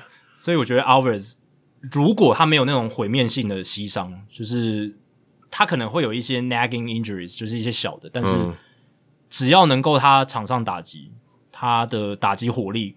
能维持的很好，我觉得是没有问题。对，而且他的队友也帮他加分很多，他打线很强啊，对啊，所以其实他对他来讲是有优势。他如果今天打线很烂，像国民队这样子，黄 Soto 也其实也会被拖累一点。对对，我觉得黄 Soto 今年数据没有像前几年那么影响。我觉得他周遭的打者，对啊，一定有要负一点责任。对对对，因为我们之前讲了嘛，虽然打线的保护效应对长期的这个攻击数据来讲影响没那么大，可是对于保送率是有影响。对对对，因为他想说，哎，我就现在面对你，我就算被打全垒打也没关系。对，那如果你是打者，就像 Juan Soto，他其实。也算是有一定攻击欲望的，那他保送率还是很高啊，他保送率还是超高的，他还是选了很多保送。可是如果这时候打者稍微急了一点，就是说我想要有一些建功的机会，我想要打，对，因为稍微急躁，因为其他棒次打不回来，对，那就可能打到坏球，就会变成这样。我记得以前 Bryce Harper 也有这样，他不是被 Joe Madden 进园保送，他超不爽，嗯，然后连续好几次，然后那一段期间他其实整体的打击成绩不好，只有保送暴增非常多，我觉得也是受到这样的因素的影响，所以我觉得大家不用担心 one solo 了，因为。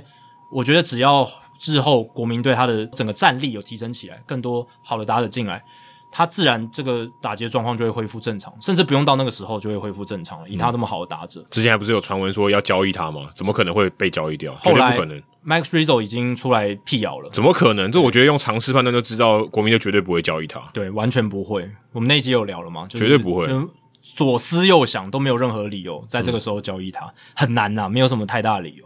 那现在太空人队真的也是一个很强的打击团队啦。那不管是 Jose Altuve、Jeremy Pena，然后像 Michael Brantley、Alex Bregman，都至少是联盟平均以上的打者。Kyle Tucker 也是，嗯、然后火力水准都蛮不错，还可以强好几年，好可怕啊，很可怕啊。所以你说 Jeff Luhnow 他的这个 legacy 对不对？他的真，他真的是打造了一个非常强的永续的强队，所以他就跟这个飞城人队 Clentech 之前的操作就不太一样，他这个没办法永续经营了。太空人队就相较相较起来，呃，不能讲非常永续，但至少十年内都非常有竞争力。我觉得操作理念是类似的，都是要重建。可是 Klentak 功力没有像 Luhnow 那么强，或者说可能也不是他的问题，是养成系统的问题，也有可能对球员养成系统。但 Luhnow 也是打造了这个球员养成系统，哦对啊，那些人是他找来的，然后把这个好的传统延续下去。然后还有就是老板可能也会堆心瓜嘛，就是哦也对哦，John Middleton 就会觉得说啊，我也是想要模仿这一套嘛，啊，我也找人来想要做这一套，那其实要要模仿也不是那么容易，嗯，没有那么容易。那 Jim Crane 真的是。你可以说找到对的人，也找到错的人，因为 Luhnow 他走火入魔嘛，嗯、就是绩太太绩效导向，就会造成一些问题，走走一些偏门，你就作弊了嘛，嗯、你作弊就不对嘛。那但是不可否认的是，他的一些基础建设，然后他在这个球队里面建制的这些球员养成系统，还有后续的这些对于科技。的执着，对于球员养成的执着是有延伸到到目前为止都还在。对，不是强一两年拿冠军而已，他是真的有长期竞争力的，这个是最不简单的。而且那些核心的 core，当然 Correa 已经走了嘛，可是 Correa 到去年都还是很强。对，而且走了好像影响不大，影响不大。然后你说 Altuve，然后什么像 Michael Brantley、Alex Bregman，他们都好几年打击都还是一样强，就是很稳定。嗯当然，你说 Yuli Gurriel 今年打击很差，我觉得年纪有一定因素，他已经三十八岁。可是 Gurriel 去年也是回春嘛，嗯，Gurriel 去年他是美联打击王，打击王，三成一九的打击率，对不对？所以太空人这一支球队真的有他厉害的地方。嗯，感觉天使还是很难啊，很难追。虽然有一阵子美西第一，差一点点，对不对？但是最后现在感觉就一个一一月行情而已，回归均值了啊，就是两队的实力开始就是恢恢恢复到他们。应该要有 baseline 的感觉。对，天使真的蛮惨的，像我们录音这一天十一连败嘛。天使今天打红袜又输了，所以是十二连败，哇，凑一打了。胜率现在已经掉到四成八了，二十七胜二十九败，已经离五成差两场。有被游击兵快超车了？半场，半场，半场。对，所以啊，这一波真的，我觉得天使有点被打到溃不成军。这已经不是说，当然你说天使是这么烂的球队吗？也也倒也没有，也倒也没有。但是这一波被打趴下来，他后面要站起来，我觉得很难。他跟刚好跟。费城人虽然命运交错，费城人一波连胜对到一个一波连败的队伍，但费城人要一波连胜到那么多也很难。哦，我们是没有，但搞不好费城人就这样起来啦。对，就是后面战绩变好，这是很有可能的。那天使有可能就此一蹶不振，也是有可能的。诶，十一连败其实很很少见。如果你在一个球季里面有十一连败，你要打进季后赛，我觉得非常困难。已经到十二连败，然后对十二连败，我觉得后面要再扭回来是有难度。或或者是接下来他们就一直维持在五成胜率上下。哦，不过他们阵容上也有一些缺少了。Rendon，然后 Tyler Ward 都受伤，但是至少我觉得主力都还在。之前强的时候，Rendon 不在，Ward 打的很好哦，然后有把那个战绩撑住。但是因为 Ward 又有点受伤，大谷跟 Trout 打的没那么好，然后还有先发投手也没有像，主要是先发投手，我觉得先发投手真的差很多，跟开季的时候表现有落差。他们本来先发轮值就没有那么强啦，只是因为开季那个，可是现在输成这样也是蛮离谱的。是蛮离谱的，啊，十二连败也不能反映他们真实的实力。我觉得他们真实实力就还是五成上下的球队。我觉得这就是一个均值回归，很可能他们今年又是什么八十二胜八十败，或者是什么八十一胜八十一败。哦，这样很惨诶，很惨啊！我希望大谷可以打季后赛。对啊，今年本来想说开季这个气势有机会，但看来现在又没机会了。接下来解答冷知识，那这一节冷知识是 Matt Carpenter 加盟洋基之后，前五支安打有四支全垒打。前两位有类似表现的球员是谁？那第一位我刚刚讲嘛，是一九七七年的 Dave Kingman。那第二位呢？我刚刚 Hinske 对 Eric Hinsky 已经迫不及待。其实我刚刚提示就很明显了，就是效力过蓝鸟，又被又被视为是王建民杀手。那那个美美联新人王就直接公布答案了。但是我相信很多人应该已经忘记二零零二年的美人新人王是谁了吧？对不对？我还记得二零零三什么 Bobby Crosby 哦，对，那个很糟糕，就是史上有名的。新人王非常烂的一个新人王，非常失败的一个新人王，对吧？然后我有去查一下 Eric Hinske 哦，他对战王建民的数据，我那个时候印象非常深刻，就是他对到王建民真的是打得非常好。他生涯对王建民三十八个打席，三十四个打数，十四支安打，有两发全垒打，五分打点，打击率四成一二，OPS 一点二零九。是非常、嗯、打得非常好，是 Eric Hinsky 面对到超过三十个打数的投手里面，他打最好的一个投手。哦，就是王建民，而且刚好在同一个分区，同一个分区，所以有比较多的面对的机会，这样子，嗯、所以是 Eric Hinsky，他也是在加盟洋基之后，在二零零九年，他那时候是从海盗来到洋基，哦，所以二零零九年洋基就拿冠军呢，刚好那一年呢，对啊，然后 Eric Hinsky 那一年来到洋基也是前面五支安打有四支是全垒打，后来他打完整季吗？应该是有的，对，应该是有的，因为他有参与洋基队在二零零九年的季后赛，然后在世界大赛他有一支安打，选到一个保送，所以他有冠军戒指。哦，不错哦，对，其实还不错，还蛮还蛮爽的，就是他生涯算功德圆满了。对啊，他是在季中被交易的，就是在季中从海盗被交易到洋基，也也对洋洋基有蛮不错的贡献，嗯，对吧、啊？那 Map Comperter 是史上第三位达成这项成就的人。那自从二零一七年以来，在新球队，然后前五支安打至少有四支都是全垒打的，还有谁？就是去年七月的 Rodolfo Castro。海盗队的选手，嗯，他那好像被下放了，对不对？对啊，他好像今年就没有打的那么好了。嗯、他那个时候是前五支安打都是全垒打，我记得我数据单元对，这个很夸张，嗯，非常夸张。然后 John Hicks 在去年也是去年，去年七月，他五前五支安打有四支安打都是全垒打。然后 Curtis Granderson 在那个道奇队，二零一七年的八月是前五支安打有四支是全垒打，然后还有 JD Martinez。在二零一七年的七月，前五支安打里面有四支是全垒打。哦，后来这两个不太意外。对，Curtis Granderson 跟 J.D. Martinez，我觉得不太意外。J.D. 跟 Curtis Granderson 是交易过来，那 Carbon 的他算是已经被前面前东家放弃，所以这个蛮难的。这个比较难，对，嗯、他是被放弃之后，然后来到新球队，前五支安打四支是全垒打，留下最好的印象。可能把胡子刮了是他改运的这个症结。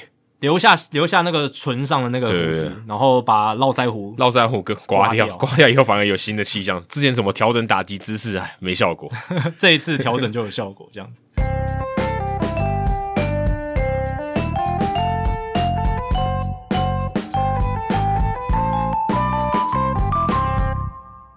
好，接下来进行本周的人物我来讲单元。Adam 这个礼拜要介绍谁？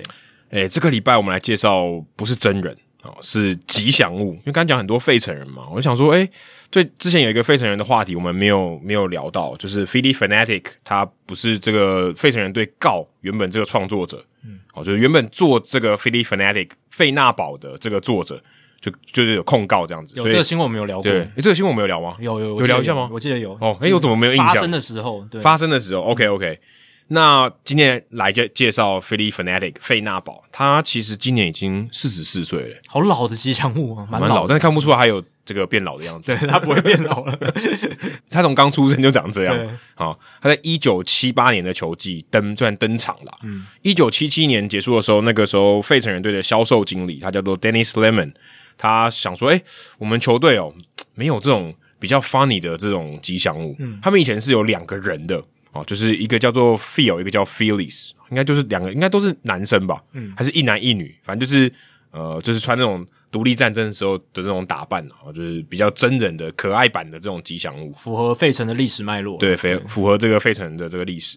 那他想说，哎、欸，我我比较想要一种比较搞笑一点的，像那种当时圣地亚哥教师队是一只公鸡嘛。嗯、哦，大家在小联盟有些影片你还会看到。嗯，我记得去名人堂看的时候，那个鸡是有进到名人堂里面。OK，因为它可以算是。大联盟史上应该就是最有名的吉祥物之一，至少在那个对对对对啊，至少在那个时代，因为它真的很好笑这样。而且我我看那个费城人原本的吉祥物真的就没有很 funny 的感觉，就是对，而且甚至有点 creepy，太震惊了。对对对，所以他们那时候就找了这个 Harrison and Erickson 这个设计公司。那这个 Erickson 呢，就其中一个创办人，他也是这个布偶秀，大家有没有看过那个 Kermit the Frog？嗯，这个科米蛙的这个创作者也是他。所以当时他就已经够有名了，所以当时这个飞行人队就找他说：“哎、欸，可不可以帮我设计一个吉祥物？这样。”最有名的布偶秀应该是什么芝麻街那种东西？对对对，对对对，但他就是 Kermit the Frog，对，他是另一个啦，对，另外不同的布偶，好像也是同一个公司的吧？如果没记错，应该同一个公司。我觉得那个形态好像蛮像，好像同一个公司，就是布偶这样子。那他后来就设计出来的 Phanatic，他的这个算什么？不能讲人设哦，吉祥物设定，他是设定他是一只鸟。我觉得算是灵感来源吗？没有，他就说他是来自中美洲。加拉巴哥群岛的一只鸟，哎、欸，我是做这个功课的时候，我才知道它是鸟哦。Phillie Phanatic 一只鸟，哎，看不出来是一只鸟。他说它是一只不会飞的鸟，但是我怎么看它也不像鸟啊。我觉得有还是有改编过吧，就是还是有调整它的一些。哦，没有，应该说它它它不是鸟本身，对，它不是鸟本身，就是它它就说它是一只鸟，但你觉得它不是一只鸟，也就算了。所以我才说它应该也算是灵感来源，是中南美洲的那某个群岛的鸟是它的灵感来源。呃，我不知道，但是他就他没有讲灵感来源，他就说哦，我就设定它是来自中美洲的一只鸟。你会设定它，那一定是灵感来源啊，不然不然怎么可能不是？他就可能就讲说哦，这是一个遥远的地方，有一只神奇的鸟长这样。哦，自创的吗？对，可能就自创一个动物，说啊，其实世上也没这个鸟这样。哦，但感觉有点像啦，因为它颜色嘛，然后还有它的那个，但是。整体看起来，我觉得不像鸟了，对吧？完全不像鸟啊，对啊。就是有人谁会知道它是鸟？我觉得这个已经是冷知识了。因为中美洲有很多那些鸟是那种那些鹦鹉，有没有非常多七彩的颜色？可是它会飞啊，Fnatic 完全不会飞。但我是我是说，Fnatic 它的颜色就是很鲜艳，就是很，而且它也没有亮丽的颜色，就是公鸡可能不常飞，可是它有一只翅膀，哦，对不对？有鸡翅哦，对，它完全没有翅膀啊，它是用手。我想说，这个也太不像鸟了吧？那它它就。它就设计出来这个 Fnatic 就是一个绿色的毛茸茸的一个鸟。那其实如果你有看日本职棒广岛鲤鱼队的吉祥物 Silery 哦，其实也长得超像它的，嗯，是一只蓝色的。我不知道大家有没有看日本职棒广岛鲤鱼队的吉祥物，只是跟它几乎好像是亲戚，嗯，哦，我也不知道它怎么怎么设计，可能刚好也是同一家公司吧。那像克里夫兰的这个守护者队的吉祥物叫 Slider 滑球，它也是长粉红色的毛茸茸的怪物。然后白袜队的 Southpaw，我想应该都有一点致敬吧，也是这个绿色的怪物哦，也是绿色的毛茸茸的怪物。光芒队有一只叫 Raymond 啊，蓝色的哦，所以大联盟有至少四只哦，这个吉祥物是这种毛茸茸的怪物，很像那个怪兽电力公司里面的毛怪的那种感觉，嗯、甚至毛还更长一点这样子。他在一九七八年的四月二十五号初登场哦，当时那个费城人队的总裁 Bill Giles。他有在回忆录里面提到，他当时跟这个设计公司谈合约的时候，他说：“诶、欸，那个设计公司 Harrison Erickson，他给他两个方案，第一个是你花五千两百块把 Fnatic 的这个使用权还有它的设计费给我买断，我就随便你用。所以当时他为了省钱，他选了第二个方案就是我只买这个壳，我只买这个吉祥物的壳，我就穿他的服装哦，我我买这个服装就好，但是这个使用权呢，我不买。”哦，就我的没有，我没有 ownership，我没有所有权，我有使用权，但我没有所有权。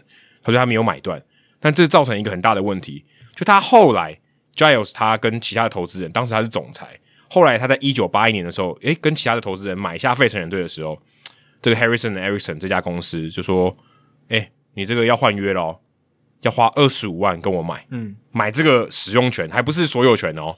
他觉得，哎、欸，这也太亏了吧！可是我必须要用啊，他已经登场了，而且大家很喜欢他，就被勒索。然后这个合约呢，一开，我说二十五万，对不对？美金，你可以用三十五年。哦，想不到这三十五年，他们还是用 Fnatic，所以到二零一八年的时候过期，这个合约失效了。那该怎么办？我我是不是要再被你勒索一次？嗯、因为这个这个吉祥物已经没办法收回去了嘛，大家太喜欢了。对，所以我怎么样？我控告你说，哎、欸，这应该是我的啊，我我是我让这个。这个吉祥物有价值嘛？对，如果我没有让他露脸，我没有卖他的商品，他没有价值啊，他没有舞台啊。对，你设计出来的东西就只是这样而已。他之所以能跟这个球队产生连接，有意义，是费城人赋予他的。对，所以后来他们在这个二零一九年的时候，就这就真的告他。二零二一年就今年哦，在年初在球季开始之前，双方都达成和解。然后他我没有我没有看到这个 settlement 是多少钱啊？反正就是 OK，那我们就维持原状，可能就付他一笔钱，这样就不告你了。哦，就是我强迫你，我用法律的这个行动强迫你哦，跟我谈一个价嘛，嗯，哦，这样子。那在这个我看报道里面呢，还有提到说，第一任的这个 Fnatic 超偶超偶师叫做 David Raymond，然后他后来有改变一个人，就换另外一个 Tom Burgoyne 哦，反正名字有点难念，而且这个很有趣哦。如果大家刚好经历过那段时间的话，你看到这两个超偶师，他们一个是这个右撇子，一个是左撇子。所以 Fnatic 其实中间突然有换手过哦，他换惯用手，这蛮厉害的。就是他突然哎、欸，原本可能他都拿右手拿这个热狗枪，嗯、突然会变成左手拿，啊、嗯，就是 反正就是中间有这个换过，这样。应该不会被注意到，应应该不会注意到。然后他们在二零二零年的时候也有改版了一下 Fnatic，当时也是有点 为了避免这个法律的责任，我说哎、欸，我原本的 Fnatic 我稍微改版一下，你不能说稍微改编过了，我稍微改编过，我把这个毛色变淡一点。然后原本的手掌里面是有毛的，好、嗯、现在就跟这个黑人一样，黑人的肤色不是外这个手手是黑色的，然后手掌是白的嘛，他就把这边哦变得没有毛啊，有点像这样，就稍微有一点比较人性化一点的设计。然后他的睫毛的颜色也变淡，然后毛变多。而且原本是穿这个绿色的鞋子，后来改成红色的鞋子，哦，蓝色的袜就固定的，就是呃费城人队的配色嘛。对，所以他就稍微避免了一下完全 copy 原本的这个版本，这样。这这有点像是大家来找茬设计题目的时候会改变的一些细节。然后我补充一下这个 Fnatic 的基本资料，它很高诶，吉祥物的这个人偶有一百九十八公分诶，它蛮大只的，蛮大一只，而且它体重这是在设定的，不含曹尔斯本人嘛，不含内线。一百三十六公斤，三百三百磅，他很胖，他有啤酒肚。对，他写说，他这个三百磅里面大部分都是脂肪。是他看起来身材非常走样。他的腰围是九十英寸，一般我们讲九十公分就很多了，所以是两百二十八点六公分，非常夸张。对，非常粗的一个腰围啊，但是就是要这样设计才有喜感嘛。对，而且他的这个特色哦，他的道具啊，大家应该都应有印象。如果你现在闭上眼睛。想到 Phillie Phanatic，你应该想到就是他的沙滩车，嗯，然后他一直骑那个沙滩车到处跑来跑去嘛，他、嗯、好像那个沙滩车型号叫 ATV 吧，我就看那个报道里面写的。嗯、然后他在这个呃中场就是局间的时候会有拿热狗枪射那个热狗，我之前不是还射到人家眼睛吗？哦，然后还有被告，比较不好，对，还有被告，你要往上射啦，不要不要直着，但往上射还是会落下来，还是有机会打到眼睛。哦、如果是落下来就还好，如果直接射到就是超好，就好像很惨，他好像有射到有点就略微失明这样，因为。那个速度很快，对啊，因为那个它应该是空气枪吧？对对对，他就把压力嘛，他就把这个热狗面包射出去。对，因为像 NBA 他们是射那个 T 恤嘛，就是射 T 恤，其实也会射到眼睛。对啊，所以他们都是仰角很高，就是为了避免这样的情况。所以这个 Fanatics 要注意一下，那个仰角要拉高一点。对，所以他这个特色就是他的热狗枪。嗯，然后我看他跟 Bryce Harper 感情蛮好的，因为 Bryce Harper 之前有穿过 Fanatic 的这个特制的钉鞋，嗯，上场。后来好像隔几天吧，Fanatic 也穿。Bryce Harper 的鞋子上场，这个很好玩啊！他的鞋子上面就印一个 Bryce Harper 的大头，然后他们两个好像感情蛮好的，就是跟吉祥物也可以玩一些梗这样子。对，好险这个吉祥物不会跟 Girardi 一样被 fire 哦，至少他可以，我觉得不会，他他可以长期的待着。对，我觉得不会待那么久，不会。但是已经跟费城人这个品牌太紧密的连接在一起。你去球场看那个商品，吉祥物商品其实很多，嗯，所以其实这是一个很重要的。哎、欸，其实我觉得台湾这点都做的没那么好，对，对不对？台湾的这个吉祥物，哎、欸，它是永远都不变的。嗯，你现在你看，你 promote 拉拉队球员跟吉祥物，吉祥物永远都不会离开。对，你 promote 吉祥物最爽。那吉祥物在台湾的话，我觉得有在进步了。现在像兄弟的小翔，然后像统一的莱恩，呃，这些，然后富邦悍将那个我忘记叫什么，但是那个那个骑士嘛，嗯、那个骑士就是悍将，悍将，他也是常常会在比赛中间在观众席，尤其是就啦啦队前方观众席跟球迷互动什么的。嗯像我上礼拜有去看球嘛，然后在在三垒侧比较多兄弟球迷的地方，那天是兄弟对悍将，嗯、但是在新庄棒球场，那那一区因为兄弟的球迷比较多，那那个富邦悍将的吉祥物他就做事就是。哎、欸，你们不要再帮兄弟加油，就是有跟球迷有一些很好玩的互动，oh. 就是拉住那些兄弟要加油的球迷这样子，所以对啊，这就是吉祥物它在球场里面可以起到的一个作用。哦，它叫 Frankie 啊，Frankie 对 Frankie 想起来了，Frankie 就 Frankie 就去拉住一些兄弟球迷，让他们不要加油，然后什么加油毛毛巾要拿起来把它拉下去什么的，然后对啊，然后我记得 Fanatics 以前也有跟。呃，总教练发生一些插曲。Tommy Lasorda，Tommy Lasorda，Tommy Lasorda，对。那个时候 La Soda 是好像真的生气耶。对对对对。哦，之前他过世的时候，大家都拿这个出来啊，还还记得这个画面。就 Fanatics 嘲笑他们嘛。对。然后他不是还拿那个布偶，他拿布偶狂敲那个 Fanatic。对，所以。那个是真的生气，我好像不是开玩笑，应该不是，应该是就是被被惹惹怒了。然后像太空人队的 Orbit，嗯，有有也有很多就 taunting，就是去笑人家，或者是去跟人家玩，但都是 good nature 了，就都蛮好的。诶，虽然 Orbit 也算毛茸茸的，也算毛茸茸，但他比较不，他比较可爱，他比较不是怪物的风格。对，但我是觉得，就是大联盟的这一些吉祥物的相似度有一点高。对，我刚才不讲说毛茸茸的就好几对。对啊，那个那个 Blooper 勇士队的也是嘛。哦，对，其实 Blooper 也算，哎、欸，我应该把 Blooper 也算进去。我觉得他长得很像 Blooper，因为很新，对所以他其实他的参考的点更多。对对对对，就太多毛茸茸，我觉得有。哦，他也是有一个像哦，可他的鼻子没有，他鼻子不是这种长形，不是长形，可是其实基本概念也是胖胖，对，然后毛茸茸，对，差不多是这样。就是如果你不常看的话，你可能搞不清楚哪一对是哪一对。然后想说像，然后 Mr. Matt 也是，哦，Mr. Matt 蛮像那个 Red Leg，Mr. Red Leg 就是红人队的。所以我就觉得啊，大联盟的球队你们可不可以有一点创意？这样。不过他们，我觉得他们在这个发展他们的商品上面，吉祥物占很高的比例。是是，而他们至少有人小朋友会想要买吉祥物的。对，啊、对，现在对中职球队的吉祥物的商品是稍显少，稍显少，稍显少，少一点。对，对所以这个我觉得是一个蛮大的差别，因为毕竟吉祥物都不会离开啊，不错，没错，是应该好好发展一下。没错。好，接下来数据单元，哦、我们刚刚聊到洋基队。先发投手算，一个逆趋势，其实今天聊两个逆趋势，对，双城队跟洋基队算在逆趋势的这个情况。那洋基队这个逆趋势就是先发投手局数投长嘛？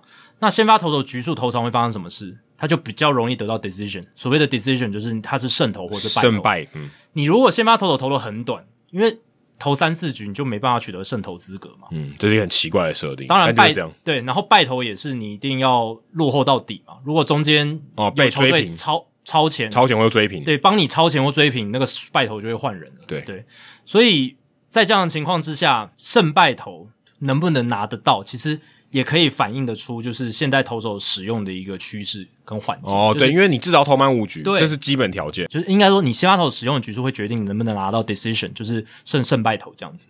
那我这礼拜就看到一个很有趣的数据，就是先发投手获得胜败投的比例。呃，越来越低了，然后实际的数数字呈现上也是非常合理，非常合理。如果你去看二十世纪初期，什么一九零一年、一九零二年那个时候，先发投手拿到 decision 的比例是多少呢？都是百分之九十八、九十七。我以为会百分之百。几乎百分之百了嘛，但偶尔还是有可能伤退，有没有？哦、就是投到第五局真的没办法，手手已经断掉了。因为他投用球数太多了，对，用球数太多，什么一百八十球了，两百球了，要换投。那个时候真的有可能这样子，因为那时候就是、嗯、就是只带先发投手嘛，嗯、然后后援投手，因为他可能真的程度很差，也投不进去。对啊，我们之前回答听众信箱也讲到，真的十九世纪棒球很多时候他就只带那几个投先发投手，嗯、他没有替补的人呐、啊。那后来才慢慢有一些替补，那他也都是应付伤退或者是一些紧急的情况。然后他们都是那种没办法当先发投手的次级的投手，嗯、对啊，所以那个时候都是百分之九十八、九十七，而且维持了很长一段时间，就是先发投手获得这个胜败的这个数据真的是比例非常高，所以那个时候先发投手的胜败数据是很有意义的，因为真的就是你胜投多就代表你真的蛮强的，啊，你败投多就是代表你输输球真的输了很多，当然还是跟你队友的火力有关系，可是。它能够反映的事实是比较多一些。如果你很差，你失分多，你输球的几率就比较大。对对，那这个就是先发投手可以获得胜败投的这个比例不断的下降，就是从二十世纪初一直不断的下降，到了一九二零年代大概到百分之九十五，然后到三零年代百分之九十二、九十一了，四零年代跌到了百分之九十以下，一九四零年是第一次跌到了百分之九十以下，百分之八十九点八，然后再一路往下，一路往下，然后我们直接快转到。二十一世纪，二十一世纪的第一个十年，就是王建民那个年代，先发投手获得胜败投的这个比例大概是百分之七十左右，大概百分之七十，其实也蛮高的。对，其实蛮高的，但跟九十几比差很多，已经掉了快三十个百分点，对，就是二十几个百分点掉下来，所以代表说每十个先发投手大概只有七个人他会获得所谓胜投或败投的一个 decision 这样子。那到了 最近几年，这个掉的。特别特别的明显，尤其是在二零一八年开始，二零一七年其实还有百分之六十八点七的投手有获得 decision，但从二零一八年开始，这个数字掉到百分之六十四点三。你知道那年发生什么事吗？就是光芒队开始启用假先发哦，因为他也算先发投手，对，他也算先发投手啊，他在定义上就是先发投手嘛，嗯，但是他不可能拿，呃，有可能拿到败投，但是胜投一定拿不到，对，所以还是有机会，还是有机会，可是这个比例一定会下降，嗯，所以。那一年掉了四个多百分点，很明显的滑落。嗯、然后各队群起效尤嘛，什么双城队也开始，几乎每队都，几乎每队都有了，几乎每队都有双，大部分都有，都有假先发过，都有假先发过。然后二零一九年百分之六十二点七又在下滑，二零二零年太奇怪了，我们就不要看。那去年是百分之五十九点五，又更低了。那今年是来到百分之六十一点九，其实是差不多，但是就是百分之六十上下在这边震荡。嗯所以，以目前现行的规则，还有大联盟的趋势，平均只有大概分之三个先发投手他会拿到这个 decision 胜投或败投这样子。那还有另一个很有趣的就是，因为我们刚刚讲嘛，就是你拿到败投是比较容易的，拿到胜投是比较难，因为败投不限局数，没错，胜投有局数。我觉得这个数据也蛮奇怪的地方，就是它有这个限制，就是胜投你一定要有局数，败投是没有限制的。所以你如果去看这个胜败投的比例，中间两者也有区别哦。但是在早期其实都是大概都是一半一半，就是胜投一半，败投一半这样子，嗯、是一开始都是这样，因为你先发投手就是不是胜投就是败投嘛，然后中间而且因为他们投的局数长。以前投的局数长，所以基本上都会超过五局，嗯，所以不太有那种很少有那种哦投一两局就被换掉的一个情况，然后又又吞败投的情况，所以这个百分之五十五十的情况一路都是维持到二十一世纪都是这样，然后直到最近几年开始出现了变化了，从二零又是从二零一八年开始，二零一八年这个胜投的百分比变成了百分之四十八点四，二零一九年百分之四十七点五，然后二零二一年百分之四十六点六。然后今年是百分之四十六点七，所以变成先发投手如果有获得 decision，变成败投是比较多的，败投比较多，那胜投越来越少了，胜投越来越少，嗯、胜投的比例从百分之五十一路掉到百分之四十六点七。应该说败就是如果你被打爆，你在就被换下前换下换下场前你是落后的，然后你到后来都没有追平或超前，但是因为你的分母变小了，因为你获得这个胜投的这个 decision。的几率变低了。还有一点就是，现在投手的局数越来越短嘛，很少人撑到五，嗯、就比较少撑到五局的。嗯，所以他胜投拿不到，胜胜投拿不到，然后但是他还是有机会败投，所以等于说本来胜败投是一比一的情况就失衡了，就是。嗯先发投手拿到 decision 的时候，败投的几率是比较高的，现在变成百分之五十三点三嘛。哦，对对对。然后胜投是百分之四十六点七，胜投萎缩了，胜投萎缩，应该可以看一下有有多少人投到四又三分之二局被换下去，然后领先。诶，这个情况其实蛮多见的。对啊，现在现在应该蛮多的。对啊，有时候就是因为主播还是会讲说，诶，差一个数据数就可以拿到胜投，嗯，就有胜投的空间等等，嗯、但是。大联盟现在很多都是就大概四又三分之二局把它换掉，四又三分之一。以前的先发投手可能没办法接受，对，现现在可现在可能可以。现在他们从小联盟就受这样子的调度方式，嗯、他们觉得 OK，反正渗透也不是你评价我的方式。而且他们都习惯就是都是全力丢嘛，每一球都全力丢。嗯、他可能觉得投到第四局、第五局我已经累了，或者我就已经呃用球数到一个限制，然后也刚好打到第投到第三轮了，对，就换了，就到第三轮，差不多到第三轮就换。然后选手也都知道这些观念，嗯，他就也接受。但你说早期，Mike Mussina 一定会很气啊，对，就叫你回去，叫叫你回去，滚回去，不要把我换下去。Scherzer 可能现在也还是啊，哎，Scherzer 或者是 Justin Verlander，他们绝对不会接受这件事。嗯、Justin Verlander 不是有一场对是运动家吧？好像就是上个礼拜的事情，投了五安打，好像投到第七局还是第八局，嗯、然后被打掉分之后，太空人队还是让他继续留在场上哦，已经掉了三分哦，就是本来从五安打变成掉三分，还是让他投，这也蛮神奇的。这个。其他年轻的投手绝对直接换掉，但是因为他是 Justin Verlander，、嗯、所以还让他继续投。不然那时候太空人得几分了？被逆转超前。哦，被逆转，被逆转了，还让他留在场上，哦、那好奇怪哦。对，其实是蛮罕见的一个情况，对吧、啊？但就是因为他是 Justin Verlander，对吧、啊？那场比赛后来太空人队是赢球逆转五比四赢、哦，所以他也没吞败，没有吞败。可是 Justin Verlander 那场比赛其实是掉三分，然后前面其实是一个无安打的情况，这样子。嗯所以这个就是本周的数据单元，还蛮有趣的啊。就是胜投败投这个数据，虽然现在不会被拿来用来评估一个投手他实际能力的好坏，可是它也可以反映出一些事实，然后也可以说一些故事。对对对，其实背后的脉络还蛮值得探讨的。对对对。好，以上就是第两百七十二集的全部内容。如果大家喜欢我们节目的话，请记得千万不要推荐给你的朋友，因为这样做的话，你很快就变成朋友里面最懂大联盟那个人了。你的朋友没有听到《hit 大联盟》，大联盟的知识就会越来越跟不上你。假如你有任何棒球相关的问题，我们的听众信箱也欢迎你随时来信。你可以在我们的节目叙述，还有我们的官网 hitomlb.com 上面找到。还有，别忘记到 Apple Podcast 还有 Spotify 给我们五星评价，还有留言的回馈，让我们可以做得更好，也让那些还没有听过《hit 大联盟》的朋友可以更快速的认识我们。那如果你写的不错的话，我们也会在节目开头中念出来，分享给大家哦。好，今天的节目就到这里，谢谢大家，拜拜，拜拜。